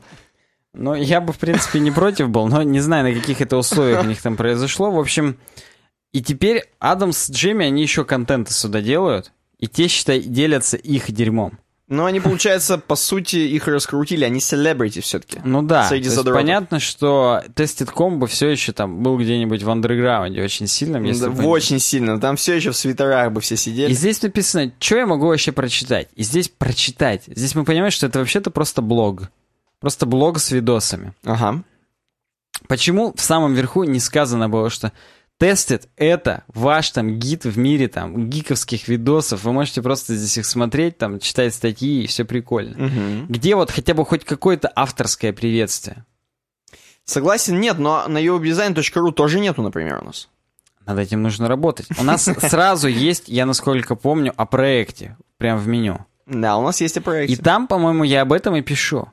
Спасибо тебе, там, бла-бла-бла, Посетил видеоролик. наш ресурс. Здесь ты найдешь много интересного. Здесь прям вот по категориям. Видеоролики, статьи, ссылки. Согласен, а у них что-то нет. У них about, он в, низа, в низах, которые не хотят и не могут. Да, и ты до этого эбаута, чтобы дойти, это надо прям вот, я не знаю, что сделать. Надо прям хотеть. А, ну вот да. И дальше здесь можно им отправить даже. Типа, а вот протестируйте мое дерьмо. Или просто протестируйте вон его дерьмо. И так далее. То есть здесь, в принципе, дальше это как бы about, он еще и контакт у них. Ну, Вот только так решение. мне удалось, в принципе, понять, что они от нас хотят. И, и- и я понял, что это просто блог, плюс видеоблог, плюс небольшой премиум контент от них. И вот страницы About надо было бы, конечно, наверх. Мне теперь интересно, какая главная это у них платформа. То есть, по сути, YouTube у Tested.com. То есть, должна быть какая-то э, главная платформа, с которой Главное, вот я все так идет. понимаю, сайт, судя по количеству рекламы. Окей, ладно. Кроме этого, да, есть YouTube. Возможно, их приглашают куда-то еще просто там конференции какие-то там, Ну, и- скорее всего. ивенты проводить. Давай посмотрим, сколько на Твиттере, сколько на Фейсбуке. Я посмотрю сам сейчас. Давай. И будем с этой темой заканчивать. На Твиттере 57 тысяч читателей вообще не впечатляет. Мгм. А на Фейсбуке, или на Фейсбуке, как правильно говорить, э, я не, не вижу, сколько количество людей. Мне из-за того, что я за них вообще не, на них вообще не подписан, Ну, Я- На Фейсбуке, как обычно, да, там надо... информация, ну-ка, отметки нравятся, вот. Э, 8651, а, общее количество отметок нравится 140 тысяч, ну нормально, для Фейсбука это, я так понимаю, нормально. Хотя хрен его знает. Ну, допустим. Я не шарю. Ну, Мгм. допустим, нормально. Давай посмотрим, сколько у WordPress. WordPress. Было 140, напоминаю. У WordPress... Ё-моё. Там лямами должно быть. Там миллион, да. Миллион девяносто семь тысяч. То есть тоже не сильно много. А на YouTube 2 миллиона. Возможно, YouTube это их главная платформа. Как у нас. YouTube и сайт. Ну, у них и визуальный контент вот этот вот интересный самый. То есть для них э, статьи писать, там еще что-то, какие-то аудио, это все не то. Вот Но у визуальный них контент... есть все равно stories именно. То есть, если я прям вниз это, то вот Адам Сэвидж рассказывает... А, ты черт, тут все равно видос прикреплен. Google Play Roundup. Не, мне кажется, там максимум, кто статьи пишет, это Лего, пацаны. Потому что вот этим пацанам, они уже настолько медийные. Тут, на самом деле, авторы никто из этих четырех. Тут просто Хорошо. уже контент-менеджеры, так сказать. Понятно. И здесь прям они реально про новинки в андроиде последним пишут. Отлично. И там, естественно, ноль комментариев. Вот такое. Нормасик. Ну, видимо, все-таки тогда YouTube. Ну, окей, я предлагаю перейти к нашему разделу WordPress, который сегодня почему-то появился. Да, вот есть что сказать нам про WordPress на этой неделе. Здесь всего две короткие новости. Во-первых, на wordpress.com, а я напомню вам, это serverless решение WordPress, которое вы можете использовать, и там появился импортер для медиумных постов. Вау. Оказывается, мы-то с тобой, Никита, и не знали, в 2017 в начале медиум э, треть, треть людей сократил, да, практически обосрался. И они остались без работы. И вот чуваков из WordPress.com это заставило задуматься, а вдруг вообще вся платформа на Е? В один, единожды, просто единовременно. Да, в один момент. И надо как-то дать чувакам какой-то оплот последний, куда они могут вообще загружать свои истории. В скобочках э, можно, короче, у них э, трафика своровать. Ну, ну да. Че тут греха-то таить?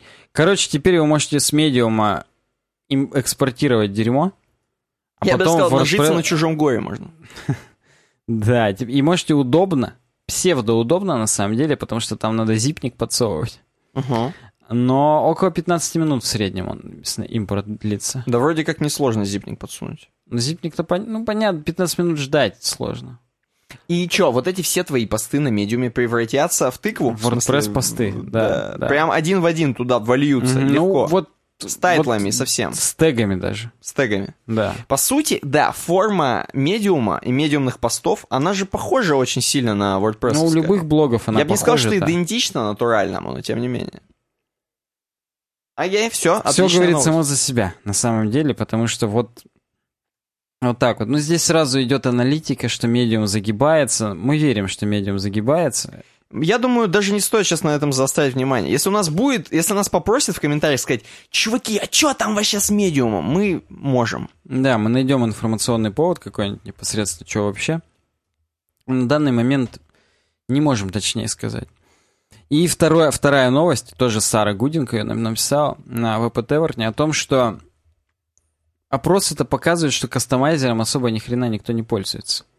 Ну это а, лол. Да, а именно 53% респондентов ответили, что не использовали никогда, это 27 из 5, э, 27,5, и используют очень редко, это 25,5. Вот я, например, могу себя отнести к категории использовать, но очень редко. Ну, окей, это значит, ты когда-то что-нибудь просто для простоты, чтобы далеко не лезть, один раз title поменял. Вот так, да? Ну, вот типа того, да, да. Ладно. Э, и ну, здесь можете посмотреть более подробно. Есть люди, какие-то фрики, которые 2% каждый месяц используют. Есть 3,9%, которые используют еженедельно. Ну, там, наверное, не фрики, там, наверное, какие-нибудь пожилого возраста люди, которые... Ну, им удобнее, реально, видимо, с customizer ом. Вообще есть чуваки, которые каждый день используют 11,8. Ну, это наркоманы. Согласен, и таких надо принудительно вылечить в клинике святого какого-нибудь. Святого... Августина, я не знаю. Мулинвега. И здесь, опять же, уточнение, что вы не использовали в кастомайзере никогда. Is there anything in the customizer you never use? Есть чуваки, которые ответили everything, то есть ни хрена не используют. Также есть чуваки, которые no, no используют все. Причем их процент меньше, чем в предыдущем посте, что часто. Хотя нет, такой же, как often. Да тупо это, ну ладно. Что они там вот все используют? Ну ладно. Это... Ну вот да. И что не используют никогда? Меню 10,4%, на втором месте виджеты. Но... Ну, если не считать, что все не используют, то вот меню и виджеты самое бесполезное дерьмо. То есть все-таки заголовки все меняют. Ну, логично. Просто меню и виджеты я отлично привык из админки менять. Конечно. Что они теперь есть и в кастомайзере, ну, блин. Ну, конечно. Только если вы их уберете из админки, я буду, может быть, делать их в кастомайзере. И то я поставлю плагин, который, как, как, как там он назывался-то? Сакк. Или как-то, и это миниатюра, и это типа там супер убер кастомайзер делит, там вот типа того. Я не помню точно какой, но там, там смешно было. Все, вот так WordPress у нас подвелся. Как итог. Подвелся к научпопу. Мгм. Научпоп, взлетаем сразу на ракете. Почему НАСА важна, у меня написано в слайке. А, новость на самом деле не такая уж и а, какая-то, знаешь, необычная для научпопа. Обычно, когда мы говорим слово НАСА, мы подразумеваем, что сейчас будет зубодробуха. А здесь э, в чем важность открытия НАСА звездной системы TRAPPIST-1? И про TRAPPIST-1 мы где-то говорили недавно, или в прошлом, или в позапрошлом подкасте, про ту самую звездную систему, Это, которую... да, это в позапрошлом. Который недавно огласили, недавно прям вот все ждали, что же там такое, а там звездная система, то есть вот TRAPPIST One это звезда, так скажем, вокруг которой есть, эм, так же как и вокруг Солнца крутятся по орбите, там, по определенные свои хреновине, эм, несколько планет, которые все еще никак не называются, они называются т- очень скучно, типа TRAPPIST, TRAPPIST 1A, TRAPPIST 1B, TRAPPIST 1C и так далее. Э, Вот, до нее 40 световых лет, это все еще м, далеко для нас, мы все еще не можем до нее долететь нормально. А, Вот, по слухам, там может быть жизнь, но это настолько может быть, что, по слухам, даже может быть там есть углерод, и может быть на какой-то из них есть вода в том состоянии, в котором мы привыкли ее видеть, то есть В водном. то есть в жидком, да. Э, Вот. Очень все это так прям вот... а многие люди, понимаешь, многие люди, какие-нибудь чуваки, которым делать нехрен в Америке, например, они такие думают, блин, блин, что там, Trappist One откроют, и что, мы полетим, все, что, кого, SpaceX жив, Илон Маск, уху, там люди, мы с другими познакомимся, мы будем с трехногими людьми жить там, говно. С Вот трех сисями. с трехсисями. Вот. На самом деле ничего такого не произошло, особо открытие, особо, особо заявление от НАСА было не такое уж и громадное. Вот. Для чего же, на самом деле, почему, в чем же важность тогда вообще вот этого всего? Может быть, можно было и не говорить про это дерьмо, на самом деле. А я сейчас скажу почему. Я сейчас скажу. Сейчас еще бы найти, откуда это начинается, потому что хрен вспомнишь так. Так-то то хрен вспомнишь. Главное, главные плюсы, главные плюсы. Здесь есть, кстати, таблица планет, какие там, как масса, сколько они, что там, радиус у них. Можно посмотреть, что больше, что меньше, какая из планет. Так. Но я пытаюсь сейчас найти. Звезда Траппист One — красный карлик. Ее масса составляет всего 8% массы нашего светила. То есть это не такой уж и, опять же, большая звезда. То есть она всего 8%. Это у нас-то желтый карлик, а у них-то вообще прям карлик-карлик-карлик. Прям реально карлик-карлик. Карлик нос была такая сказка детская, я ее слушал на виниле все время. Ни хрена ты Там щас- чувака прокляли, у него гигантский нос вырос, и он карликом еще стал. А, так вот, почему это так важно? После того, как НАСА объявила о проведении внеочередной пресс-конференции, в сети появились множество слухов, включая предположение об обнаружении жизни, вот. На самом деле, открытие это, а, оно исключительно важное, конечно. Дело в том, что система TRAPPIST-1 идеально подходит для изучения происхождения и эволюции землеподобных планет. То есть мы просто на этом примере можем понять, а как вообще эти шарики скатываются, и на самом деле из-за ребра или Адама мы или нет. Э, Наблюдение за этими экзопланетами поможет выяснить, почему Земля, Марс и Венера начали развиваться в равных условиях, а затем резко стали отличаться друг от друга. Там также э, набор планет, которые есть в этой системе, и по ним также можно определять что-либо, то есть вести исследования научные. Ну, Тут, кстати говоря, есть а очень- что нас-то не изучать? Наши планеты. Они поближе поди будут. А типа они, те еще в зародыше. А, понимаешь? понятно. Наши уже все развились, типа. Вот. А там может быть какая-то сейчас быстренько A, B или C, например, сейчас хренанет и землей станет. Блин. И ну, там- там, 40 световых лет, насколько я и помню. там Никитосик поэтому- и Санька такие же будут записывать подкаст. Что делать будем? Как Вау. конкурировать со всем миром, со всей вселенной? Попробуем что-нибудь Здесь есть противопоставить. Очень умная формула Дрейка. А, кто знает, и- а, в Uncharted есть такой чувак Нейтан Дрейк, это главный герой Uncharted всей. Вот это не того формула Дрейка, на самом деле, Не, другого ну, кто чувака. знает, дрейками называют молодых драконов. Ну, это дракончики, да. Вот, есть такой хип-хоп исполнитель Дрейк, если уж, Канадский, м, уточним. да, О, На. Apple конференции выступал Давича. И вот эта формула, все не их. Это другого чувака, ученого нормального, умного. Да. Э, Это формула Дрейка, где N находится. N как количество разумных цивилизаций готовых вступить в контакт. И нам, то есть, что всего интереснее это для людей и вообще бомба самое. Это чуваки, вот эти э, люди, ну, в смысле не люди, а пришельцы, которые хотят вступить в контакт, так скажем. Иноземные миры какие-то вообще, до свидос. Э, Вот это мы вычисляем с помощью N. А n равно в правой части уравнения просто все умножено, то есть произведение всех переменных, таких как количество звезд, образующихся в год в нашей галактике, доля звезд, обладающих плане- планетами, среднее количество планет и спутников, вероятность Такое количество переменных, прям вот страшно, что там получится. Короче, да, если все деле. перемножить, получится вот та самая формула. То есть нас этот Trappist One, он немножко приближает к тому, что мы э, вот раскрыли какое-то количество для себя планет в одной системе, и можем все это еще добавить в формулу. Короче говоря, на самом деле, как обычно, в чем важность открытия? Важность есть, важность она в основном для ученых чуваков, которые... м, Для них, скорее всего, там каждое новое событие с Trappist One это какое-то небольшое открытие. Возможно, люди быстренько сейчас защищают аспирантские и магистрские и всякие диссертации по Бырику, кто там успел, космические. Вот. Но а, для обычных чуваков особо плиты не сдвинулись никакие. Поэтому идем дальше. Следующая новость. Производители лампочек, Сань. Да, тут уже такая полумоя тема. Кстати, про плиты я вернусь чуть назад. Э, у нас недалеко от моего дома, на перекрестке Комсомольского и 40 лет Победы, Так, там настолько сильно плиты с сдвинулись? 40 лет Победы на Комсомольского, прям как ступенька уже. Ага. И Я каждый раз шучу, когда там проезжаешь, что это тектонические плиты уже расходятся и до свидос. Вот примерно как у Трэписта. Окей. Э, просто новость, которая, наверное, год уже, больше, чем год. Как производители светодиодных ламп обманывают покупателей. Но мы хотели, чтобы вы это знали. Ну да, просто здесь, так сказать, практически зашел вопрос по поводу того, какие лампы покупать. Я когда-то давно, возможно, как раз год назад, в личном подкасте, в беседах на диване об этом говорил, о том, что я лампочки там покупаю. Мне там советовали газоразрядный досвидос на 5000 люменов, который стоит там по полторы тысячи, по 5 даже, по-моему, тысяч. И типа они там ползавода на самом деле могут осветить, но какой-то чувак их прям к себе в квартиру поставил. И нормально ему было. Ну, ему было нормально, я не знаю, какие он там прыщи на чьей жопе рассматривает. Ну, видимо, есть какие. Вот, а здесь такая очень практическая статья, прикольная, я прочитал ее, но я тебя буду иногда призывать, даже, возможно, часто, просто к тому, чтобы ты комментировал это дерьмо. Давай, давай. Почему Короче, Чувак, точнее не чувак, а здесь именно на блоге Lamp Test, Вообще блог Lamp Test, об его, об его, об их блоге на Geek Times ходит легенда уже. То есть они прям, у них кроме этого есть lamptest.ru, на котором тупо таблицы всех лампочек, всех моделей. И там можно прям смотреть, насколько они врут, не врут. короче, ламповые задроты. Они прям вообще, да, теплые ламповые задроты. И они говорят, вот с тем количеством вот лампочек новых, которые появились, и вот с этими вот всеми новыми вашими технологиями сбережения, энергосбережения, Так, началось э, маркетинговый обман.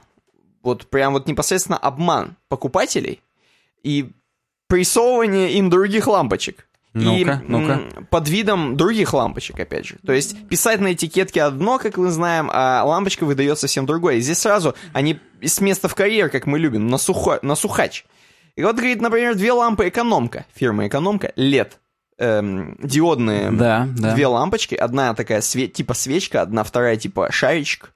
Э, И на них написано, одна типа 5 ватт тащит, вторая тоже 5 ватт, они оба по, по 5 ватт, это все равно, что 60 ватт, э, если бы была обычная лампочка Мгм. накаливания.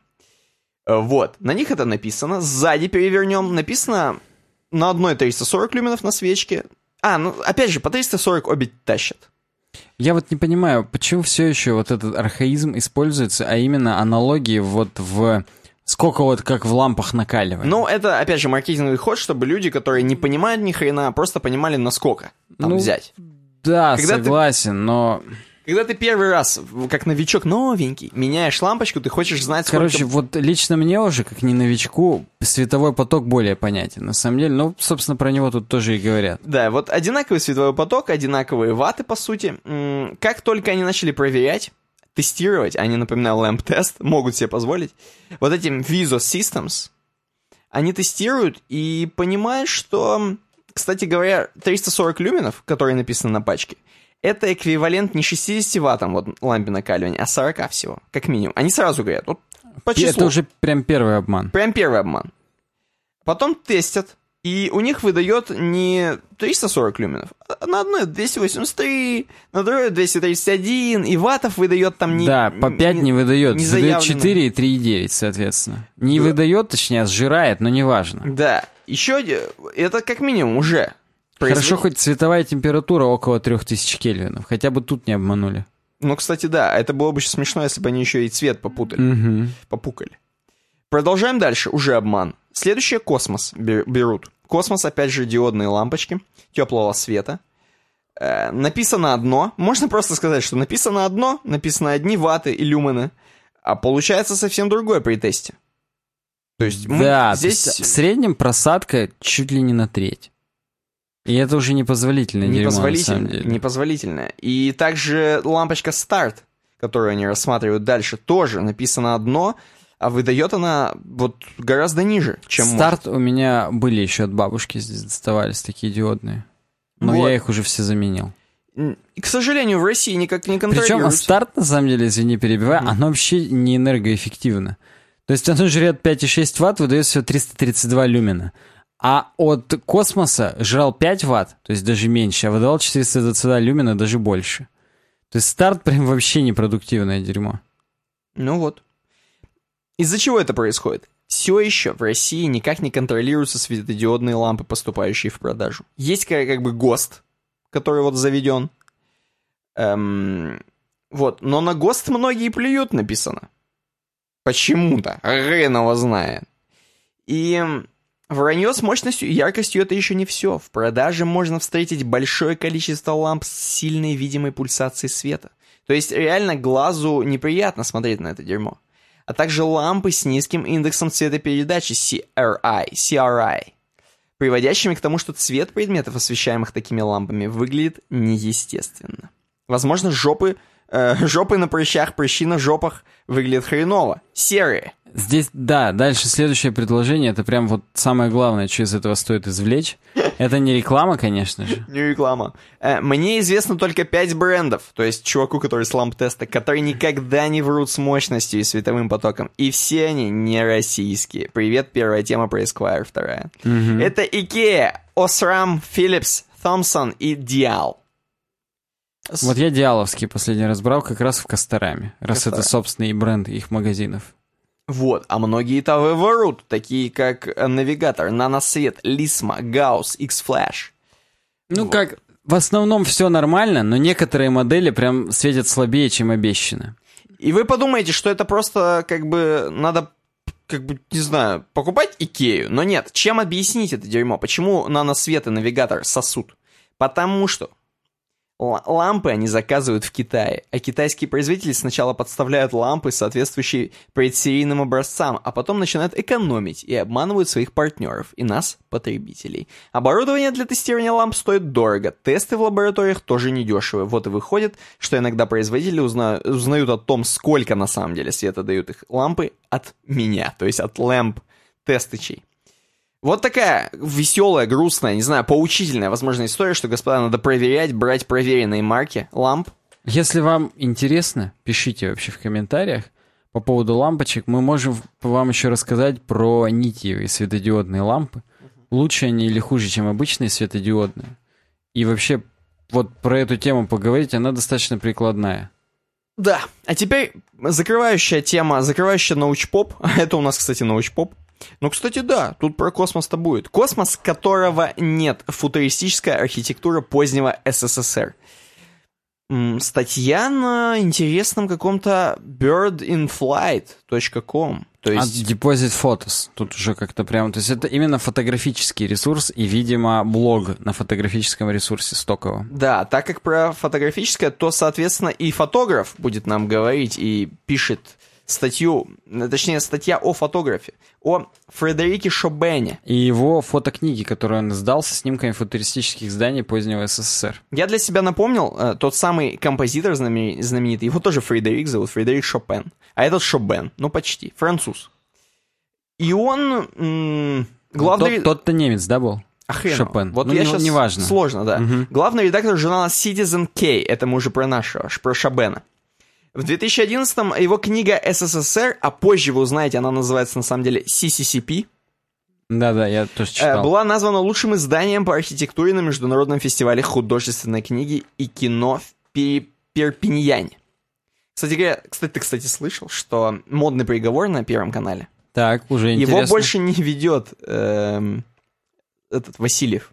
Как? Изначально его Зайцев вел, Да. Потом они пополам, когда у Зайцева инсульт случился. потом Васильев, Потом только Васильев. а сейчас этот, э, блин, Федор Бир- и может быть не Федор, ну не Бондарчук, конечно. Эм, короче, новый чувак, и он эм, пол, он художник. Мгм.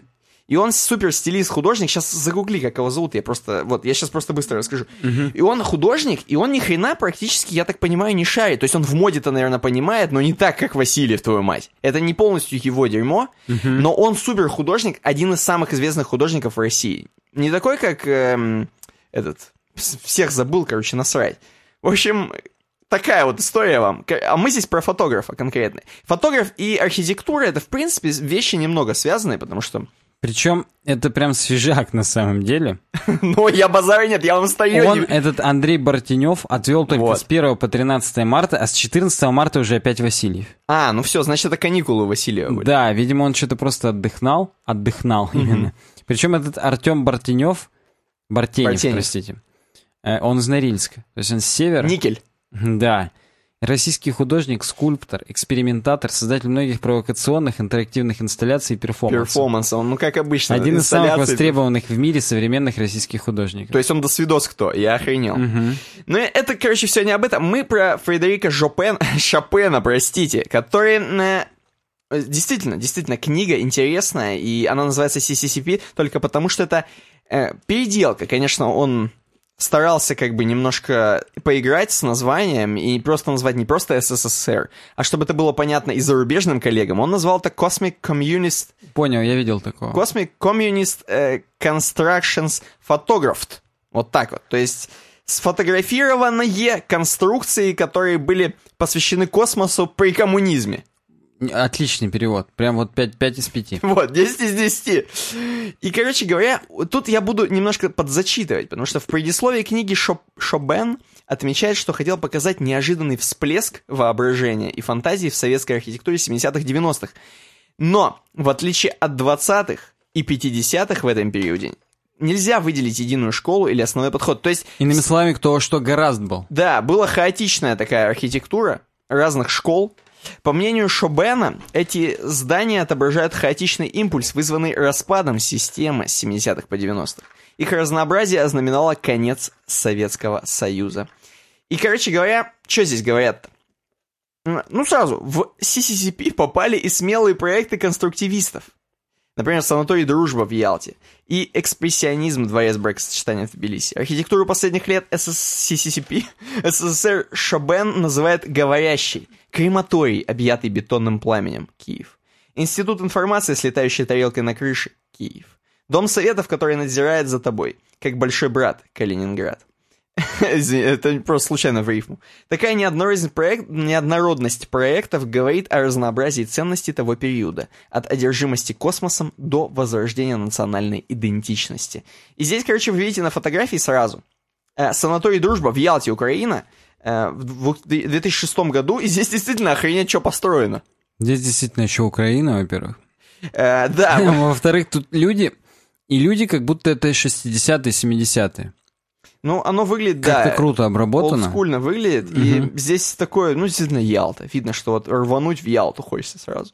Идем дальше, идем дальше. М, Да крутое здание. Как вообще оно там держится? Ну, блин, мое почтение. Очень круто выглядит. Я вживую не видел. Да, да. это Интересно, что там сейчас, гостиница? А, ну санаторий. Тупой. Санаторий. Я думаю, он сейчас супер элитный санаторий. Причем дальше вы увидите тоже вот именно в таком стиле архитектуру, причудливые формы, очень, так скажем, э, много деталей. Очень много вот каких-то, то есть не монолитное здание, как мы привыкли видеть, а именно вот много частей, как ты любишь. Чтобы прям вот структура была такая, как надо, кластерная. Этот проект стал возможен благодаря случаю, рассказывает Шобен в статье на The Architectural Review. Он начался с книги, купленной на блошином рынке в Тбилиси. Он просто гулял, походу, в 2003 году под Тбилиси. Купил книгу. Под запыленной безликой обложкой нашел 200 страниц текста кириллицей, описывающих 70 лет советской архитектуры в Грузии. Среди приведенных зданий были два, на которые я обратил внимание. Я понял, что они в Тбилиси, сфото- что они в Тбилиси сфотографировал их. Эти снимки стали началом новой книги. И вот тут дальше есть две фотографии. Отель в Домбае на Кавказе, 2009 год. И дача Андропова в Пярну, Эстония, 2015 год. Ну, кстати говоря, дача Андропова, она страшно выглядит. Хотел бы ты вот именно во вход зайти туда? Оттуда только если Ламборгини выезжать должно. Это, это, это, это жутко на самом деле. Просто. И, знаешь, что мне напоминает? Mm. Вот есть такая игра «Рыцари Старой Республики. Звездные войны». Так. Это очень старая РПГ, вторая именно, от Обсидиана. Который два. Да, там был на Дантуине заброшенный анклав джедаев. Угу. И вот там в него примерно такой же вход. Только там не из дерева это было, а из камня все-таки. И там именно уже духи, призраки, всякие твари, которые силой питаются, уже именно такие животные. И всякие расхитители гробниц и так далее. Ну это реально страшное дерьмо. Знаешь почему еще? Потому что мы не видим привычных окон. Чувак жил, твою мать, на даче, посреди леса, без окон, в замурованной хреновине. Нахрена? И он спасался там или что? Я не понимаю. Это, это просто страшно. Прям вот замедленно он там жил, так сказать, размеренно. А отель в Донбай, опять же, кластерная структура. Здесь вот посмотри, много, это, я так понимаю, балконов. Угу. И они очень э, так оригинально сделаны. По-своему оригинально. Идем дальше, идем дальше. Уже под конец работы над книгой я обнаружил архивы, пишет нам э, Шобен. В частности, авторитетное советское издание архитектуры СССР, которое позволило мне быть более последовательным в поисках. Он обнаружил здания, о которых э, говорили, что они уже уничтожены. Фотографировал здания, которые были потом разрушены. Иногда добирался слишком поздно, но где бы я ни оказался, мой интерес везде, везде воспринимали как нечто странное. У людей, живших рядом с этими домами, еще было сильное похмелье от советского периода. И здесь мы видим фотографию издалека. Дача Президиума Верховного Совета СССР на озере Сиван, Армения, 2007 год. И здесь реально хочется тарелку НЛО посадить рядом. Просто какой-то... Хочется еще с квадрокоптера это снять, потом видос смонтировать и нормально будет. Да свидос. Ответом на распад СССР стала амнезия. Отсюда странное состояние чистилища, в котором оказались эти дома, они были вне времени. Эта пустота дала мне понять, что история сама себя не пишет, мы должны ее придумывать. Э, сегодня же все, э, сегодня все же есть признаки реабилитации в Эстонии и Литве, например, новое поколение призывает, призывает включить эти здания в список памятников архитектуры. И здесь есть, кстати говоря, московское здание. Не думайте, московское здание, современная Россия, я так понимаю, можно ее увидеть. 2009 год, Академия наук. Мне очень нравится. Во-первых, наш драмтеатр напоминает. Во-вторых, все тот же Энклав джедаев на Дантуине. Здесь вот прям реально можно внутрь зайти. Мне нравится, что изнутри можно посмотреть типа здания. Это прикольно. Не когда ты просто снаружи ходишь, а когда у тебя вот есть какой-то... Ты как бы не в само здание входишь, но в его дворик. Да, это круто. Видишь внутреннюю архитектуру. Там, опять же, можно запарковать с Ламборгини. Тут только Ламборгини. Дальше прям цитаты, прям цитатась. Отвергая идеологические предпосылки, молодое поколение понимает, что лучше сохранить неоднозначное наследие, чем оказаться перед исторической пустотой. Вот за это поддерживаю, это молодцы. И здесь есть несколько фотографий, собственно, слева направо, крематорий и парк памяти в Киеве, 2004 год. Институт робототехники и технической кибернетики в Санкт-Петербурге посередине. И Арка дружбы народов в Киеве, 2010 год. Здесь, опять же, каждое здание, оно футуристическое. Вот здесь нет именно зданий, вот кроме дачи Андропова, хотя хреново тоже можно поспорить, они все такие футуристические здания. То есть такие прям как будто жили... Как будто же... уже трудно быть богом или обитаемый остров. Да. Уже вот как бы бластеры, но все еще там киберпанк. Да, не бо... киберпанк, а стимпанк. Вот, и, допустим, Вильнюс, Литва, 2010 год, дворец бракосочетания. Просто ЗАГС, твою мать.